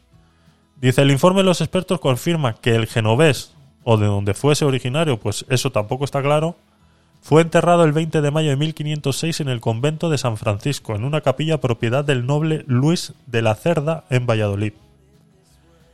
Pero el cenobio ya no existe porque fue demolido en 1876. Dice, ¿y qué pasó con la tumba del original, original del hombre que encontró un nuevo mundo? Pues se encuentra debajo del asfalto de la vallisoletana calle de la Constitución en el centro de la ciudad. Y sus restos, después de dar varios tumbos por el planeta, como buen marino, descansa ahora en la Catedral de Sevilla. Dice, estaba estaba quemado de, de cargar maletas y se quedaba y se quejaba, entiendo, de sus condiciones laborales por las redes. Pues no tengo. Mándame enlace, Lincitos. Búscame un enlace y lo, y lo leemos. ¿Vale? El. El hombre, el hombre que había entregado a los reyes católicos un imperio volvió de su tercer viaje engrilletado, acusado de mil y una tropelías en las Indias. El almirante había resultado un auténtico fiasco como gestor de las tierras recién des- descubiertas. Así que cuando consiguió la libertad decidió perseguir a la comitiva real en busca de una nueva oportunidad, al igual que otros tantos que se arrastraban tras la corte en su, deambular por el reino. Dice, en 1506 el séquito de Fernando el Católico, Isabel, la financiera de la primera expedición a América, ya había fallecido. Llegó a Valladolid, y con él Colón y sus ocho criados. Dice, el marinero pensaba que siempre habría un momento para que el monarca escuchase sus súplicas. Pero la muerte le alcanzó en la ciudad de Pisuerga, por lo que fue enterrado en la sala capitular del convento. Dice entre paréntesis, Colón era rico. Al menos eso señalaba un documento, ahora perdido, del entonces regidor de la ciudad, Rodrigo de Bardesoto. Dice, tres siglos después, un marino ilustrado llamado José Vargas Ponce empezó a transcribir aquel texto de Bardesoto, donde apuntaba que Colón fue enterrado en la iglesia franciscana. Dice, el equipo de investigadores de la Universidad de Granada confirma ahora las anotaciones eh, de Vargas, ya que una parte de la tierra que se guarda en el cofre de Sevilla coincide con la encontrada en el subsuelo de la calle de la Constitución vallisoletana, según fuentes del proyecto. Y aquí es donde viene el, el, el tema, es que lo tenía todo, me vais a disculpar que esté un poco disperso porque lo tenía mejor preparado y lo tenía todo subrayado y no sé por qué no, no se ha guardado lo no se ha guardado lo subrayado. Entonces estoy un poco disperso porque mm, he perdido el hilo ahora mismo de, de todo lo que os quería contar de esta noticia que es muy, muy, muy extensa. ¿De acuerdo? Y que hablaba, pues, eh, a ver, aquí yo creo que... ¿Y qué pasó con los restos del descubridor? Dice, se sabe que su nuera se los llevó en torno a 1510 a Sevilla y que fue enterrado otra vez en la Cartuja hispalense. Pero en 1523 el cuerpo del almirante y el de su hijo fueron trasladados a la isla de la Española, hoy en día territorio compartido con la República Dominicana y Haití, donde realmente él deseaba ser enterrado. ¿vale? Ya, aquí ya ha hecho su primer viaje después de fallecido. Dice, fue depositado entonces en la Catedral de Santo Domingo hasta que en 1793 España de- decidió... Perdón, perdón, perdón, perdón. Cedió la isla caribeña a Francia. Eso hizo que los féretros fueron transportados de nuevo, esta vez a la Catedral de La Habana, donde permanecieron hasta la independencia de Cuba en 1898. Este fue su cuarto viaje. De allí, con todos los honores, se enviaron de nuevo a España y se ubicaron en la Catedral de Sevilla, donde el almirante reposa en una impresionante sepultura, obra de, de Arturo Melida. Sin embargo, la República Dominicana no acepta esta versión porque sostiene que el navegante sigue descansando en la Catedral de Santo Domingo en una caja encontrada en 1877, donde se lee la inscripción Cristóbal Colón. En 2003, Marcial Castro y José Antonio Lorente, catedrático de Medicina Legal y Forense de la Universidad de Granada y uno de los más reputados expertos del mundo en ADN, consiguieron los permisos para abrir la tumba sevillana y comprobaron la autenticidad de los huesos al compararlos con los de su hermano y su hijo, de cuyos restos no hay duda alguna. Igualmente descartaron que los eh, custodiados en Santo Domingo fueran de Colón. Eh, a ver, lincitos. eh, vale, lo del avión. Ah, que es que tengo lo de los enlaces, lo tengo bloqueado. Perdón. No sé, vale. Bueno, luego la busco. Eh, a mucha gente le ha estremecido esa historia del empleado quemado. Richard Russell. Ahora lo buscamos. Terminamos con esto y lo buscamos. Y, y comentamos un poquito sobre eso. Cristóbal Colón. Dice, otro enigma quizás el más conocido versa sobre el origen del marino, aunque principalmente está aceptado que era genovés. No obstante, nunca escribió ni una línea en italiano. Numerosos expertos defienden otros lugares de nacimiento, como Galicia, Cataluña, Mallorca, Castilla, Portugal, Francia, Polonia. Como en 2003, cuando se extrajeron las muestras de la tumba de Sevilla, las técnicas de ADN no estaban tan desarrolladas, no se pudo establecer su origen genético. Los especialistas del proyecto Colón ADN, su verdadero origen, sostienen que ahora, 20 años después, sí se puede y con gran precisión.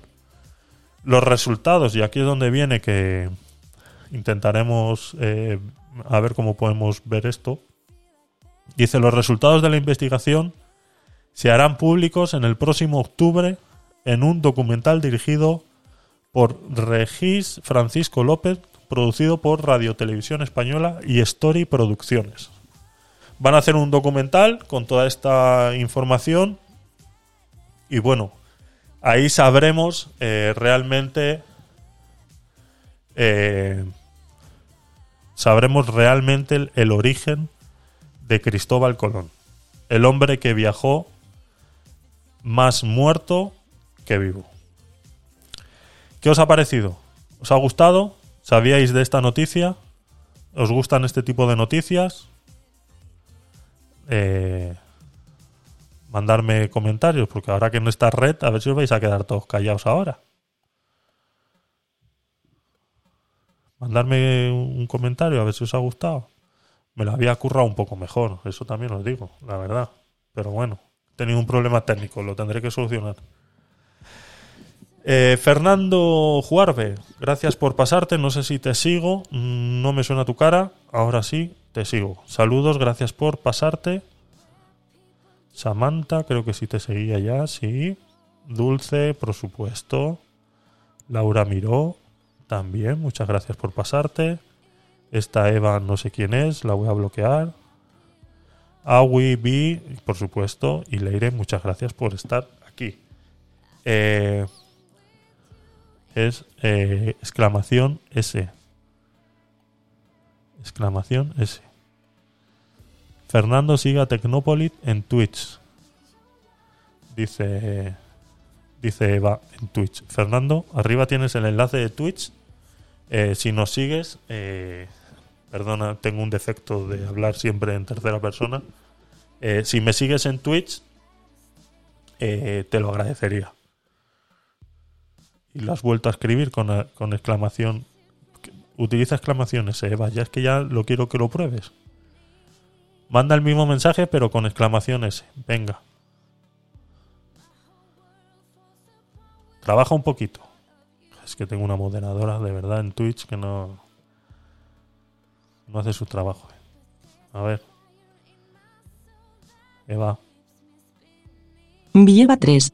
Dice Fernando sigue a Tecnopolit en Twitch. Ahí está. Gracias. Eh, pues nada, eh, chicos, eh, mandarme en los comentarios. Voy a buscar un momentito la noticia hasta que nos ha dado lincitos. A ver, eh, decirme si os gustan este tipo de noticias. Fernando, te escuchamos. No, no tengo Twitter, ni tampoco he usado esa aplicación de, de Tweet.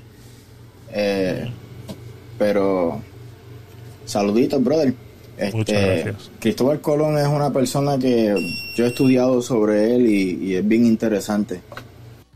Muy bien, me alegro, me alegro y, y- y me alegro que te guste y, bueno, entiendo que hay gente que no tiene todas eh, las redes sociales habidas por haber, pero te agradezco que estés aquí y te comento.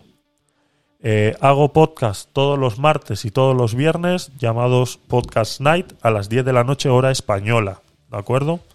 Y tratamos noticias de aquí de España y del resto del mundo y luego pues traemos cositas así de historia, tecnología, y demás. Todo está siendo grabado para YouTube. Queda como VOD, eh, video bajo demanda, en Twitch. Y es grabado en modo podcast. Villeva 3. Dice queremos saber noticias del corazón también yo por lo menos que dicen en estero. Mm, Vale, me parece bien. Pero. mm, content, content. Give me content. Necesito contenido. Mandarme cositas eh, eh, a través de las redes sociales. eh, por mensaje en estéreo. Mandarme enlaces de cositas que, que vayáis viendo por ahí. Y lo vamos comentando, por supuesto. Eh, yo no tengo problemas de, de ningún tipo. Es más, tengo un TikTok eh, que se escuchó mucho, que, que hablamos aquí en, en, uno de los de los episodios sobre el tema de Piqué y Shakira y, cositas de ese tipo, en el cual eh, vierto mi opinión en relación a eso. Y lo que te decía, está en YouTube, ¿vale? Todos los, los programas completos están en YouTube y luego en modo podcast en todas las plataformas habidas y por haber. Pues si lo queréis escuchar de camino al trabajo y demás. Y mando un saludo pues todos aquellos que nos escuchan en diferido, que también se os quiere, que no hace falta que entiendo que hay horas y horas para todo el mundo y entiendo que no todos podéis estar en vivo y en directo y me consta que hay gente que nos escucha en diferido, en modo podcast y, eso sí, lo vi ayer en las estadísticas de ahí de Spotify, eh, son todo hombres. Mm, no sé por qué. Cuando aquí en realidad en estéreo la gran mayoría sois mujeres. Pero en modo podcast, no sé por qué, eh, son todo hombres. Y en Twitch también, eh, bueno, es un mixto. Es un mix. Uy, a ver, Fernando, pongo tu audio. Algo de Cristóbal Colón es que en su originalidad de crianza y, y su familia eran personas que iban a la iglesia eh, y él había navegado todo, todas las costas de- del Medio Oriente y también había estudiado otras navegaciones de, de personas que estaban, tú sabes, cruzando todas las costas. Y es interesante porque cuando la niña y la pinta y la Santa María llegan a Puerto Rico, ninguna de esas embarcaciones este, mató a ninguno de nuestros indios taínos en la, original, en la originalidad de quienes somos en Puerto Rico. Y la matanza fue después, las próximas embarcaciones que llegaron. Pero él personalmente no, no mató a nadie. Mira, interesante. A ver, Leire, te escuchamos. Gracias por tu aportación, Hola Fernando. Javier, buenas noches a ti y a todos los que están abajo también escuchando.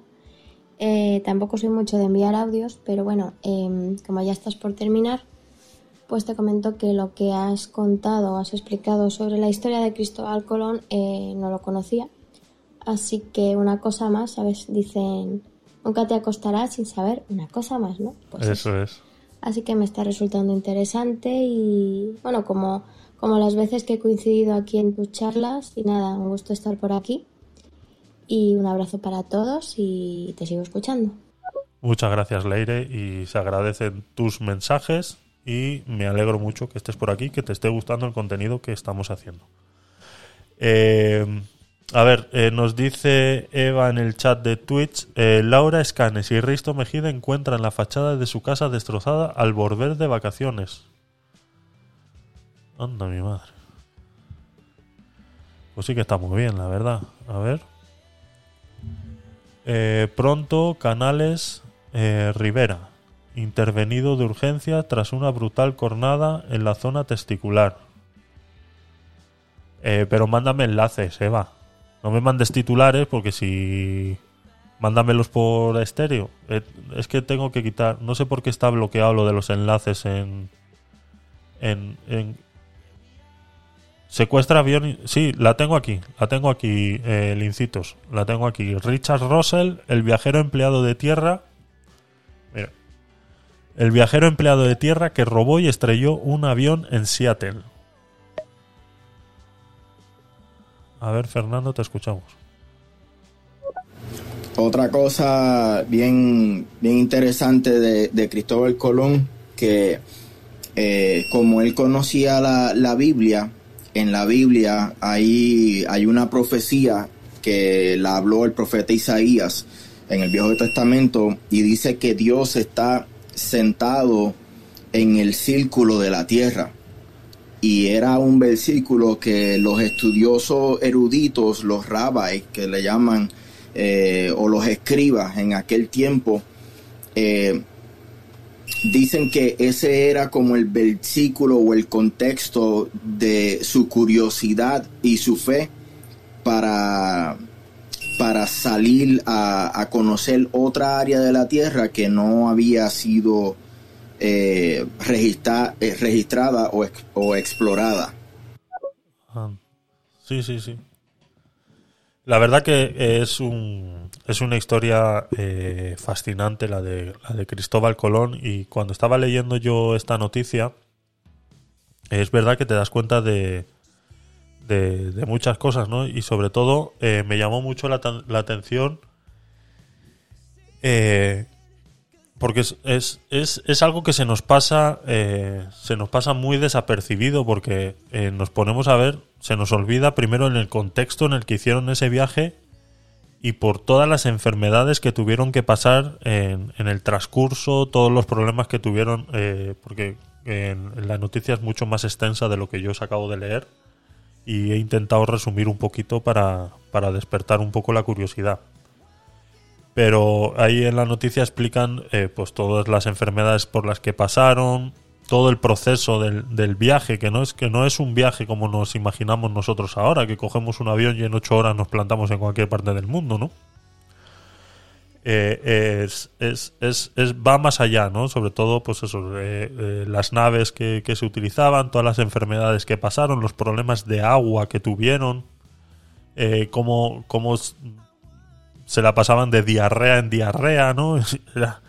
Es, es, increíble cómo, cómo unas personas eh, enseñan unas fotos de, de- de- de réplicas de, las naves, ¿no? De la, de la Niña, la Pinta y la Santa María.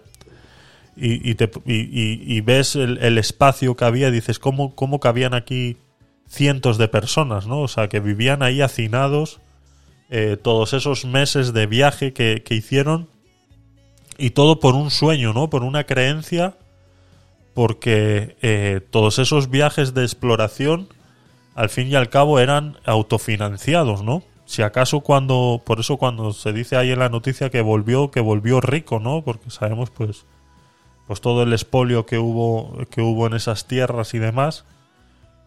Pero toda la financiación y demás, por mucho que, que el rey le, eh, la reina en ese momento le, diera el permiso de, de hacer el viaje y, y todo lo demás, se fueron con una mano delante y otra detrás, ¿no? Al fin y al cabo fue es como quien coge ahora sus ahorros y dice, pues me voy a investigar la India, ¿no? Y tres cuartas partes de lo mismo, ¿no? Entonces es algo es algo grande, es algo grande y muy muy muy muy muy interesante de de, de, leer ¿no? y de estudiar. Entonces sí, hay mucha, hay mucha, mucha información en torno a, Cristóbal Colón interesante. Y lo veremos a ver qué, nos enseñan eh, en el documental que están haciendo ahora para octubre, que lo darán en Radio Televisión Española. Y que bueno, y sobre todo descubriremos a ver eh, la procedencia exacta de, del hasta ahora conocido como el genovés de las Indias, ¿no? Y, veremos y veremos qué tal. Vale, vamos a comentar un poquito así por encima la, la noticia que nos ha traído Lincitos desde Twitch, ¿vale? En relación a eh, eh, Richard Russell, dice el viajero empleado de tierra que robó y estrelló un avión en Seattle. El joven de 29 años es descrito por quienes le conocían como alguien afable y querido por sus compañeros a quien le encantaba viajar gracias a los beneficios de ser empleado de una aerolínea. Dice, eh, el FBI está investigando cómo el trabajador de una aerolínea fue capaz de robar un avión vacío en el aeropuerto de Seattle, uno de los más concurridos en Estados Unidos, para supuestamente suicidarse estrellándolo en una isla mientras le perseguían unos aviones militares. Uf. El autor del robo fue Richard Russell, de 29 años y que trabajaba desde hacía tres años y medio en la compañía Horizons Air, subsidiaria de Alaska Airlines, como personal de tierra, ayudando con el transporte del equipaje. Pon video de lo bien que pilotaba. Pobre empleado. Eh, eh, aquí no hay. Aquí no. Aquí lo que hay son fotos. Aquí, aquí, aquí. Este. Here's the plane that was hijacked in Seattle, Washington. Aquí hay un pequeño vídeo. That is not a drone. That is a real plane. Eso no es un dron, es un avión real, dicen. Just did a loop to loop. Oh, and there's like a jet. Están haciendo loop, loops, o sea, vueltas, y hay un jet que se ve como le persigue en, el vídeo este de Twitter del Washington Pundit. Eh, sigo leyendo, porque es interesante qué lleva a una persona a hacer estas, estas cosas. El FBI aún está tratando de averiguar cómo el hombre pudo robar un avión de la compañía aérea para la que trabajaba y, des- y despegar del aeropuerto sin que nadie le detuviera. Según dijo en una rueda de prensa el agente Jay Staff, que lidera la Oficina de Policía Federal en Seattle. El FBI ha descartado que el hombre que se hizo con el avión el viernes tuviera lazos con organismos eh, terroristas y atribuyó el incidente a su deseo de suicidarse. Noticia guapa, muy bien, lincitos, dice Eva en Twitch. Hola Laura, eh, gracias por pasarte. Martín, eh, gracias por estar ahí en estéreo. Y estamos comentando una noticia que nos ha traído Lincitos desde el chat de Twitch en relación a un incidente de suicidio de Richard Russell, trabajador del aeropuerto de Seattle, que robó un avión y lo utilizó para suicidarse eh, a escasas eh, minutos de haberlo eh, robado. El no quería matarse, falló al intentar aterrizar. Dice el Incitos, ¿vale? Uh, genial. Vale, vale, seguimos leyendo, seguimos seguimos leyendo. A ver. El FBI, vale, esto ya lo habíamos leído. El FBI ha descartado que el hombre que se hizo con el avión el viernes tuviera lazos de organizaciones terroristas y atribuyó el incidente a su deseo de suicidarse. El robo del avión con capacidad para 76 pasajeros y que iba vacío se produjo en el aeropuerto internacional de Seattle Tacoma por el que en 2017 transitaron 46,9 millones de pasajeros. Poco después del robo, sobre las 8 horas eh, locales del viernes, dos aviones militares caza F-15 persiguieron el avión que iba haciendo piruetas en el aire y que se estrelló unos 90 minutos después de iniciar el vuelo en la isla Ketron, a unos 45 kilómetros del aeropuerto y con 20 habitantes. Mientras iba haciendo piruetas, los controladores aéreos. A ver. Mientras iba haciendo piruetas, los controladores aéreos intentaron ayudar a aterrizar al hombre y le pidieron que se alejara de las áreas pobladas, según grabaciones difundidas hoy. En las grabaciones se eh, escuchan tensos intercambios de comentarios entre las autoridades aéreas y el individuo, al que se refieren en varias ocasiones con el nombre de Richard y el diminutivo de Rich. Aquí vemos una foto para los que estáis en Twitch. Dice, no quería matarse, falló al intentar aterrizar, pues los cazas dañaron los flaps. Hostias, hostias, hostias. Se está poniendo cruda la noticia, ¿eh? En una ocasión los controladores ofrecen ayuda al hombre que contesta. No, no necesito mucha ayuda. He jugado a algunos videojuegos antes. En diferentes momentos de la conversación el sujeto expresa preocupaciones por la cantidad de combustible que le queda al avión, así como sobre la posibilidad de ir a la cárcel y llega a describirse como un hombre roto. Hay muchas personas que se preocupan por mí y les va a decepcionar escuchar que hice esto. Me gustaría pedir disculpas a todos y cada uno de ellos. Soy solo un hombre roto, que tiene algunos tornillos sueltos, supongo. Nunca lo supe realmente, hasta ahora, se lamenta. Russell, que se hacía llamar Bebo en las redes sociales y en su página de Facebook, era de Wasilla, Alaska, y vivía en Summer, Washington, según sus perfiles se había casado en 2012. En un video publicado en YouTube en diciembre pasado, Russell muestra el equipaje que sale y se carga en un avión y describe cómo es el trabajo de personal de tierra del aeropuerto. Cargo, cargo muchas maletas, pero muchas maletas, demasiadas maletas, dice y agrega. Pero también me permite hacer algunas cosas realmente geniales. El video sigue con algunas imágenes de sus viajes con los fiordos de Alaska, los campos de lavanda en Francia, un viaje a Yucatán o un partido de hurling en Dublín. Eh, Dios mío, eh, me ha enternecido esa noticia. Deberían haber dejado aterrizar sano y salvo. Pues sí, sí, sí, sí, sí, sí. sí. Dice, eh, no menciona en ningún momento que estuviera estudiando para convertirse en piloto, pero en algunos eh, mensajes en las redes habla de su fe cristiana y de la posibilidad de unirse al ejército. En la web SoundCloud, Russell entrevista a otros compañeros y les hace preguntas que incluyen ¿Cuál ha sido una de tus mejores experiencias de viaje al usar tus beneficios de vuelo?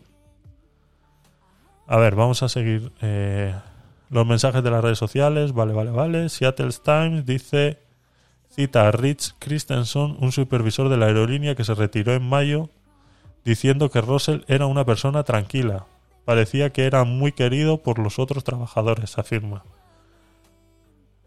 Aquí hay otro video que dice segundos antes de que se estrellara el avión. Yo, I think a plane just crashed into this island right here. And I missed it. But a plane just crashed on this island. And there's jets. What the fuck? Eh, Russell estudió en la escuela secundaria de Wasilla en Alaska, pero vale. Eh, vale. Más, más, hay que buscar más, porque esta está muy... Eh, por la conversación real del chico cuando pilotaba. Mm, eh, robó un avión en el aeropuerto, el FBI investiga el extraño caso en el... Eh, que habría que buscarlo en alguna en algún periódico Video inédito de cómo un hombre logró robar un avión. A ver qué dicen aquí. A ver, abre. A ver. Eh, Richard, Richard, la misma foto de antes. Solo soy. Soy solo un hombre roto que tiene algunos tornillos sueltos, supongo. Nunca lo supe realmente hasta ahora. El siguiente. Soy. A ver. Aquí. Este. Este será. airport at 2:36 p.m. It was ah. August 10th, 2018. A ver. Eh, no sé si lo puedo poner en pantalla grande esto, sin que se salga de madre. It was August 10th, 2018. Richard Russell, also known as Bebo, clocked into work at SeaTac Airport at 2:36 p.m. You see him here briefly showing his badge to TSA. He walks through the employee security checkpoint. He's wearing a black t-shirt that says the sky's no limit. He grabs his backpack and continues. After this moment, five hours go by, according to the FBI report. It's unclear what he was doing for this time. Around 7.15 p.m., he arrived with a tow vehicle at the cargo area at the far north end of SeaTac, known as Cargo 1. Air traffic control started to sense something was not right when trying to make contact. The Dash 8 on runway 16 center, say your call sign. That's Russell on the left side of your screen in the tow vehicle. He's got complete control over the aircraft. You can see him release the plane from the vehicle, and the plane starts rolling forward. He really only has a few seconds to start running towards the door of the plane. Watch him as he opens the cabin door and jumps in. He pulls the door back up very quickly. Seattle ground, uh, Horizon guy, um, about to take off. It's going to be crazy. More pilots started to chime in, and then it became clear something was definitely wrong. Tower, you need to call and scramble now. Russell can be seen taking off in this new video. Several angles show the Horizon airplane leaving ground. There's an emergency situation going on, and uh, FAA Tower is not accepting any uh, aircraft right now, not letting anybody depart. While up in the air, Russell continued to radio in. Hey, uh, I found myself in a bit of a predicament. I'm in the air right now and just kind of soaring around. At one point, he said he was going to check out Mount Rainier. Down below, all aircraft held from taking off. Just kind of freezing everybody at the moment. An hour and 13 minutes after taking off, Russell crashed the plane on a remote Pierce County island, ending one of the most serious domestic airline security breaches since 9 11. The FBI ruled his death a suicide. Madison Wade, King 5 News. Fuerte. Thanks ¿eh? for watching our Uy, uy. YouTube channel. Follow today's top story. Bueno, bueno, viene la publicidad. Fuerte, la verdad, ¿eh? O sea, qué piruetas más buenas, dice Lincitos. Eh, los aviones tienen las llaves puestas como los coches. Pues eh, ya lo has visto. Ha salido, para los que estáis en estéreo, el, el vídeo muestra con, con todo lujo de detalles en el momento en el que eh, Russell eh, es- secuestra el avión y, y se ve pues cómo, cómo lo cómo lo transporta con el, con el carro este que le llaman el carro zapato, es el que coge el tren delantero del, del avión y lo lleva hasta la pista. Y se ve cómo eh, lo saca de, de- del hangar y eh, luego pues quita el, el- coche zapato y se sube en, prácticamente en marcha eh, del avión, ¿no?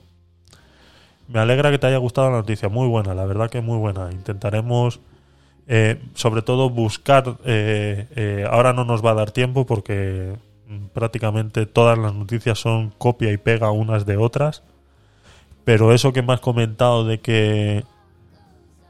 mm, Porque dan, dan por hecho que, es, que ha sido un suicidio.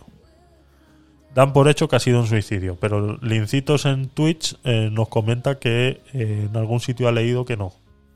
Eh, confírmame eso, Lincitos porque me has dicho antes que no quería matarse, falló al intentar aterrizar. Pues los cazas dañaron los flaps. Eso hay que, hay que hacer una pequeña investigación ahí al respecto. Pero la verdad que sí, no había escuchado nada de esto y mira que me paso horas metidos en los periódicos, pero no había escuchado eh, nada de esto. Gracias por, por pasarnos eh, la noticia. Bueno chicos, hemos llegado eh, le acosaron, le acosaron en el aire y por la radio. Sí, se escucha ahí en la radio todos los todo lo que todo lo que hablan, sí.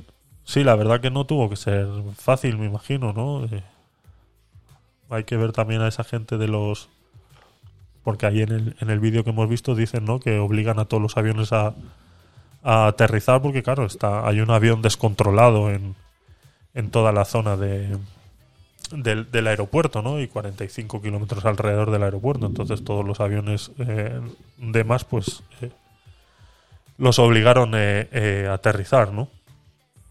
Eh, pero muy buena, muy buena la noticia. La verdad que es interesante y, estaría bien eh, analizar un poquito más qué es lo que llevó a esta persona a hacer esto. Él habla de- de que es un hombre roto, pero bueno, por los comentarios que de la noticia anterior que hemos leído, hemos podido ver que era una persona normal. En redes sociales eh, se mostraba como una persona normal, incluso se había casado en, eh, en 2002 y, y bueno, ¿no? Es complicado, son temas de, de- de- del ser humano complicadas de entender muchas veces y, bueno, en parte eh, hay que dar gracias de que de que no ha habido más, más víctimas al respecto. Si él se quería suicidar, pues eh, bueno, es, es complicado ponerse, eh, eh, poder dar una opinión o hacer una reflexión en, en relación a cuando una persona decide suicidarse, ¿no? Ya lo hemos comentado incluso muchas veces aquí con el tema de la eutanasia y, cosas de ese tipo. Es, es, es, es, es, qué pobre tío, sí, es, es, es complicado, o sea, es que no, es, es algo que a, veces mucha gente, muchas veces se habla muy a la ligera y, y, y lo hablaban el otro día en, en, en uno de los podcasts que escucho yo cuando voy de camino al trabajo.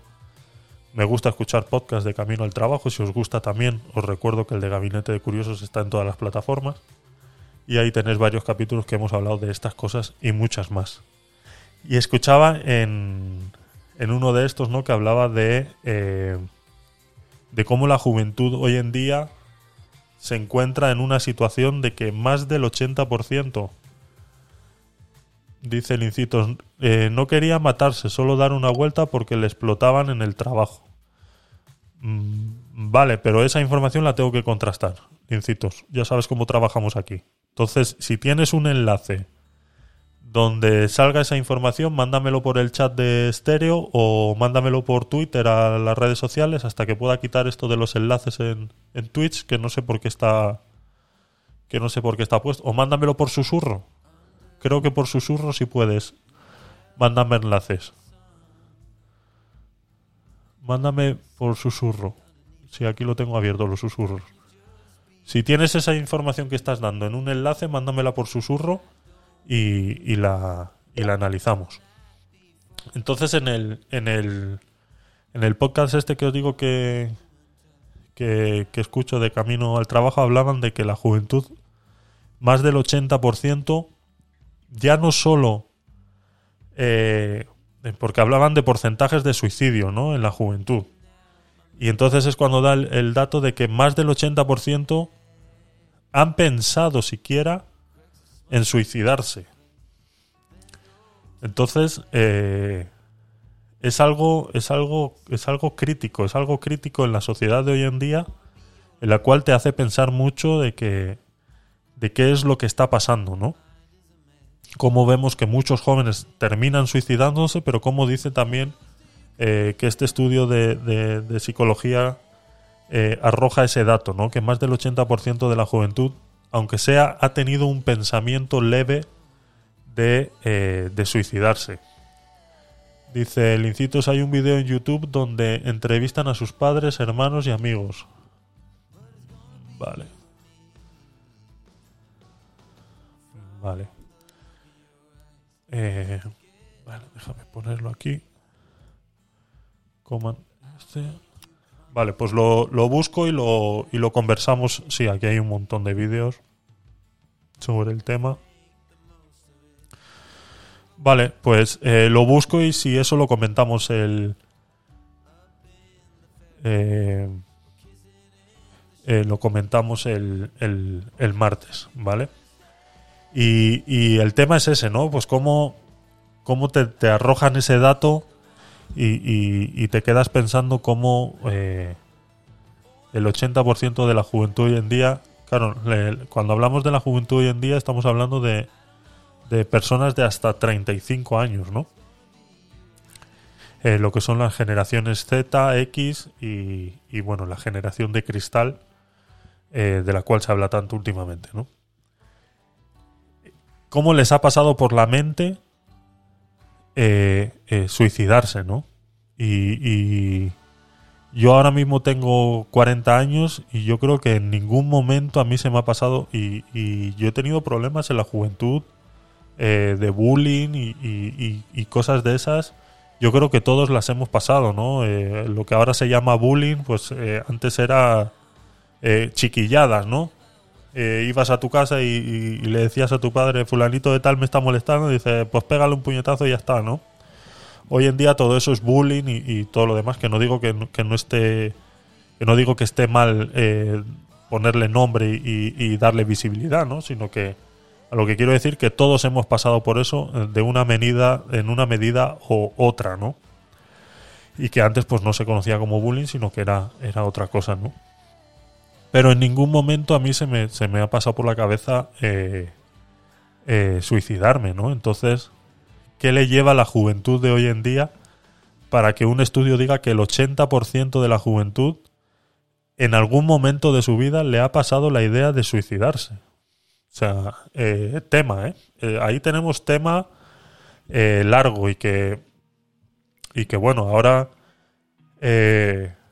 pues estamos empezando con este podcast y bueno, no, no tengo yo la, la- la fuerza y el interés de, de poder invitar a gente, ¿no? Pero es que ahora es cuando me gustaría a mí invitar a, a- un psicólogo y que nos explicara esto un poquito más, eh, más detenidamente, ¿no? Si conocéis a alguien que quiera que quiera ayudarnos con ese tema, pues eh, bienvenido sea.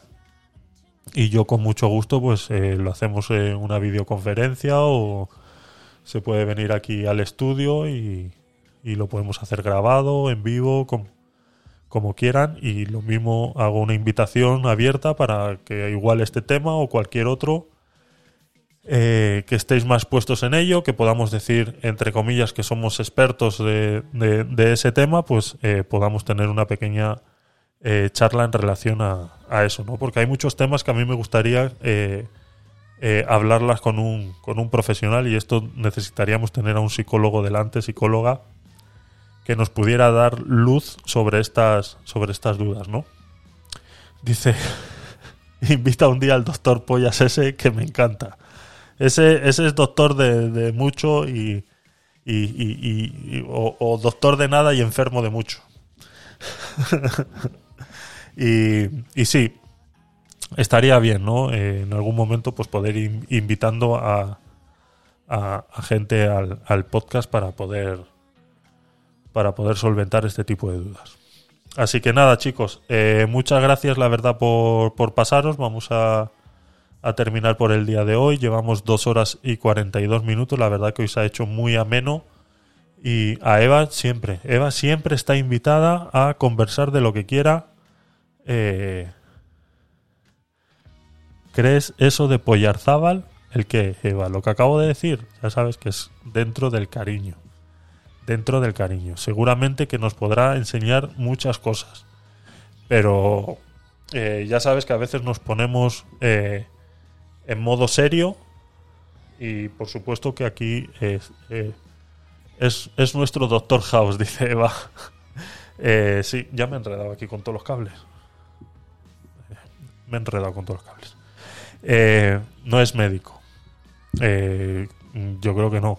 Vamos. Pero no lo sé. No lo sé. Puede ser. Eh, ya sabes que aquí tenemos cabida para todo, Eva. Eh, lo sabes tú mejor que nadie que estás aquí desde el principio.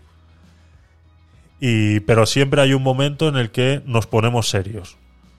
Y, a veces ese momento hay que saber eh, respetarlo. Y a ver. Dice, a ver, para ir a un psicólogo se va y punto, por supuesto. Por supuesto, yo siempre he dicho que. Eh, es más, eh, eh, lo he criticado yo aquí muchas veces. eh, es que no Yo a veces digo las cosas. eh, yo a veces cuento cosas y digo las cosas. muchas cosas son personales. Yo no tengo ningún problema en contar mis cosas personales. Pero yo doy por hecho a veces muchas cosas porque como yo las he vivido, para mí ha sido normal que eso sucediera, ¿no? Y yo veo que de un tiempo para acá, eh, bueno, como también eh, sabéis, pues viví muchos años fuera de España, entonces pues he vivido diferentes, eh, diferentes culturas y diferentes maneras de ver, de ver, de ver las cosas, ¿no? Y yo me acuerdo que cuando iba a la escuela en, en Vitoria, yo nací en Vitoria, estuve ahí hasta los, hasta los 15 años, yo me acuerdo que cuando yo iba a la escuela en Vitoria había un psicólogo en el colegio. Y cuando uno de los profesores pues notaba algo raro o, lo que fuera, eh, te mandaban al psicólogo automáticamente. Y, muchas veces, incluso hasta una vez al mes, ibas de manera rutinaria y no había ningún problema. Yo no sé si eso sigue sucediendo en los colegios. Yo creo que no. Nadie tiene que avergonzarse si necesita ir a un, a un psicópata. a un psicólogo. A un psicólogo. Un psicópata. Psicópata no hace falta ir. Ellos vienen solos. Eh, por supuesto, no hay que avergonzarse para nada si hay que ir al psicólogo o un psiquiatra o lo, o lo que sea necesario. Eso no, por eso digo que para mí era normal que eso sucediera. Y, y iba y, y eso pasaba en el colegio cuando yo tenía 8 o 9 años. Eso pasaba en el colegio. Y yo no sé si eso eh, si eso sigue sucediendo.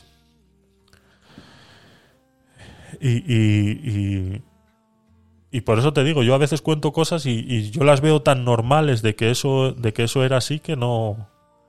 Que, que- que lo contrario me parece surrealista, ¿no? Y, bueno, es importante, es importante que el que necesite ir a, a un psicólogo vaya a un psicólogo y busque la manera de salir de, de ese problema, ¿no? Y sobre todo, porque muchas veces eh, la gente no sabe que necesita ir a un psicólogo, ¿no? Entonces, las personas que estamos al- alrededor de esa, de esa persona, eh, de alguna manera eh, tenemos que hacérselo saber y tenemos que apoyar para que eso suceda, ¿no? Y tenemos que abrir como sociedad muchas veces los ojos para que para que eso pueda suceder, ¿no? Para que eso se pueda llevar a cabo. Sí, eh, vale, jaja, Lincito, muy bien, sí, lo sabrá, tranquilo. Sí, lo sabrá, tranquilo, Javier. Tengo oído que debe haber más. Que los hay pocos. Así es, Javier. Vale. Eh, pues nada, chicos, eh, lo dicho. Eh, gracias por estar ahí. Capacha, no sé si te sigo, te sigo ahora. Has llegado un poquito tarde, ya nos estamos yendo. Estefanía, eh, igual, de todas maneras, gracias por pasaros. Eh, recordaros que lo tenéis en Twitch en formato eh, video bajo demanda, queda grabado. Lo voy a subir a YouTube también en, en- en las próximas horas, o si no ya mañana, porque entre que tarda digitalizarse y demás, pues ya estará mañana disponible en formato completo en YouTube. Y lo tenéis en modo podcast en todas las plataformas habidas y por haber. Si habéis participado con vuestra linda voz, como la de Leire, por ejemplo, pues eh, que sepáis que os van a escuchar eh, todos los que nos escuchan en diferido, que no son muchos, pero empiezan a ser más gente. Así que eh, un saludo. Eh, muchas gracias por, por estar aquí. Se os quiere, se os aprecia. Todos los que estáis en estéreo y me acompañáis y hacéis esto más ameno y que no parezca un loco hablando solo.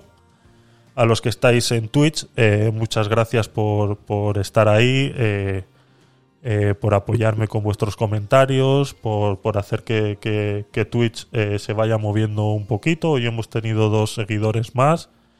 Eh, a los que estáis en estéreo, si no me seguís en Twitch, tenéis el enlace arriba. Os agradecería que me siguierais ahí para divulgar un poquito más el, contenido que hacemos aquí. Mañana voy a abrir un directo así esporádico solamente en estéreo. eh, porque quiero que me ayudéis con una cosita para los para los episodios que, que hacemos de Let's Go que vamos a empezar en septiembre. Let's Go va a ser una, una serie de capítulos. Villeva 3. Dice sigan a Tecnopolit en Twitch, por favor, gracias. Gracias, Eva. Eh, eh, Let's Go va a ser una serie de programas que vamos a hacer dedicados mensualmente a un país, ¿vale?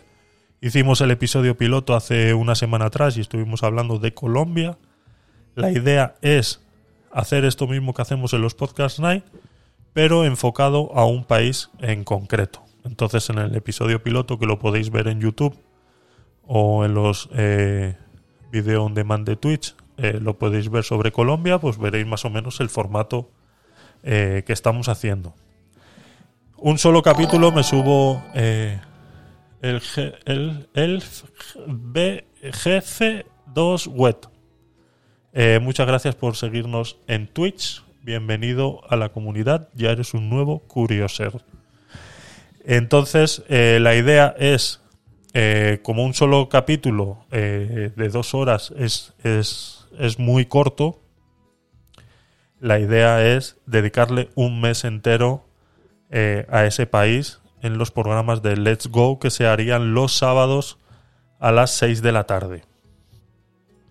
Eh, estoy pensando entre las 6 de la tarde o las 10 de la noche. Eso también lo podemos conversar mañana en el, en el directo que voy a abrir en estéreo.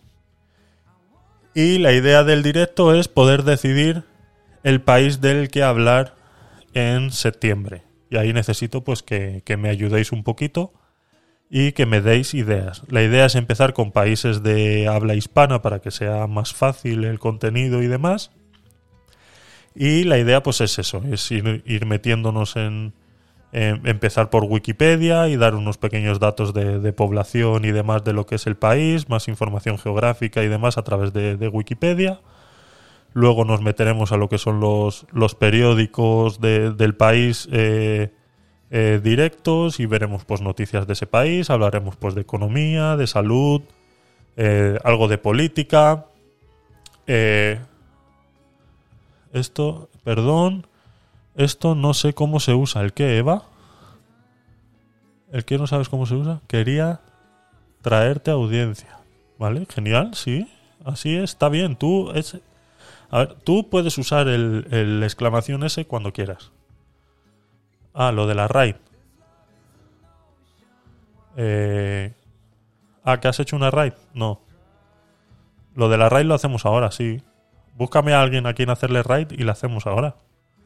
¿Vale? Termino de explicar esto y le hacemos una raid a alguien. Porque aprovechando que somos eh, unos cuantos ahí en Twitch, le hacemos una raid a alguien y eso nos da, nos da visibilidad. Gracias. Perfecto. Eres un crack. Leire 7 se ha convertido en una nueva Curioser. Gracias Leire por pasarte eh, por nuestro humilde canal. Entonces, la idea es que me ayudéis a, decidir. eh, me ayudéis a decidir eh, cómo hacer. eh, eh, qué eh, perdón. qué país. qué país elegir y, desarrollarlo en ese sentido, ¿no? Pues hablaremos lo que estaba diciendo de política, de música, hablaremos de recetas de cocina. Entonces, como lo vamos a dedicar todo un mes a ese país, pues eh, lo haremos en un máximo de cuatro capítulos, ya que son cuatro eh, semanas que tiene un mes, y lo haremos los sábados. Y luego, eh, el que estábamos haciendo de criptomonedas, ese lo vamos a dejar relegado hasta, hasta nuevo aviso, pero si tenéis eh, alguna pregunta o curiosidad en relación a lo que son criptomonedas, siempre estoy dispuesto a dedicarle los 10, 15 minutos, 20 minutillos finales de los podcast night a eh, el tema de criptomonedas. Entonces, si tenéis alguna pregunta, lo podéis hacer. Se me ocurre Ucrania, dice Eva. Eh, mm, preferiría empezar por países de, habla hispana. ¿Vale? Eh, preferiría. Pero bueno, si mañana a través del, del, del directo en estéreo llegamos a una conclusión y se decide algún otro país, pues lo que. Pero vamos, lo que vosotros queráis, ¿eh? Yo mi idea es esa, empezar con países eh, de habla hispana, más que nada por la facilidad que tiene eh, al compartir idioma. Eh, y luego, lo que estaba diciendo de las criptomonedas, pues podéis hacerme las preguntas a través de Twitter, a través de aquí mismo en estéreo donde estáis, por susurro en Twitch o en los en Spotify, por ejemplo, si escucháis los podcasts en Spotify, hay una opción de mandar audios también en Spotify y se quedan grabados como preguntas que podríamos poner en vivo y en directo. Si no, también lo podéis mandar como audio en la aplicación de estéreo, lo podéis mandar como audio, se quedan ahí grabados, yo los guardo y los ponemos en el próximo capítulo de los Podcast Night, que sería el martes a las 10 de la noche. Y, y ya estaría. Yo creo que ya estaría, la verdad. y deciros que se os quiere, ¿no? ¿Os lo he dicho ya? Creo que sí, pero bueno, no está de más nunca repetirlo. Y si tenéis a alguien al lado ahora mismo, decirle de mi parte, os quiero. Decírselo, aprovechar, ahora. Venga, seamos un poquito mejores personas ahora mismo. Al que tenéis al lado, decirle, "Le- te quiero, no cuesta nada. Es fácil, gratis y la verdad que vais a marcar o levantar una pequeña chispita en el corazón de esa persona. Así que nada, chicos, eh, muchas gracias. Eh, en Twitch, eh, a ver, ¿a quién? Javi, Eva y a todos, muy feliz noche. Gracias, Leir. Espérate un segundo, no te vayas de Twitch. Un segundo, vamos a hacer una pequeña raid a alguien en Twitch. Y, y ya cuando, cuando se hace la raid, entonces ya eh, hacéis lo que queráis. ¿Vale? ¿A quién le hacemos una raid? Eva. En Just Chatting, ¿quién está? Alguien que tenga pocos viewers. Tampoco nos vamos a venir arriba. Eva. Eva. Just Chattings no hay nadie ahora mismo. Explorar. Ay, no sé. Igualmente. Eh, music, politics. No conozco a nadie que esté ahora en política. Es que son unas horas complicadas, ¿eh? A ver, nos vamos al Yo Chatting. En Yo Chatting. eh, ¿Conocéis? Ah, espera, estará. Lo que pasa es que esta tiene bastantes followers. Esta que escucho yo. Eh, ¿Dónde está? Se ha ido ya. Eh, Javi. Javi Sae. Ese. A ver. Eh, espera. Está, no lo sé. Voy a buscarlo. Eh, copiar.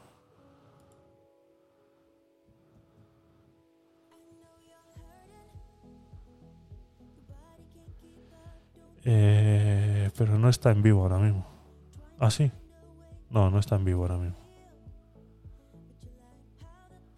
No está en vivo, Eva. No está en vivo. Eh, a ver, este, eh, a ver si está esta que hace música. Belén Jurado, ¿la conocéis? 360 viewers. Vamos a hacerle raid a Belén Jurado. Ya está. Por hacer algo. Rinocerocentosio, no creo que esté online. Ese se ha ido a dormir ya. Lo busco, espera. Esperadme, chicos. Gracias por quedaros ahí en Twitch. Esperadme un poquito. No está online tampoco. Ese tiene que estar durmiendo ya. A Belén Jurado, venga, ya está. Y la próxima vez lo pensamos. Viendo que estáis estando un poquito más.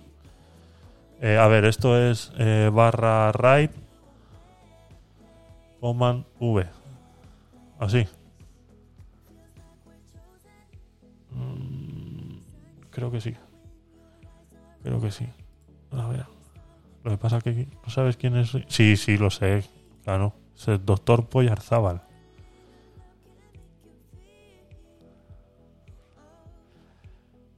Eh, gestor del stream. Joder, de verdad. Soy nuevo, ¿eh?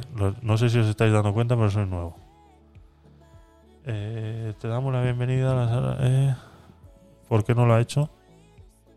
Sí, sí, sí, sí. Ya está. Vale, chicos, pues nada. Iniciar raid ahora. Gracias eh, a los que estáis en Twitch. Y, os vais para allá, para Belén Jurado. Si os quedáis en Twitch, pues disfrutar de la música de Belén Jurado.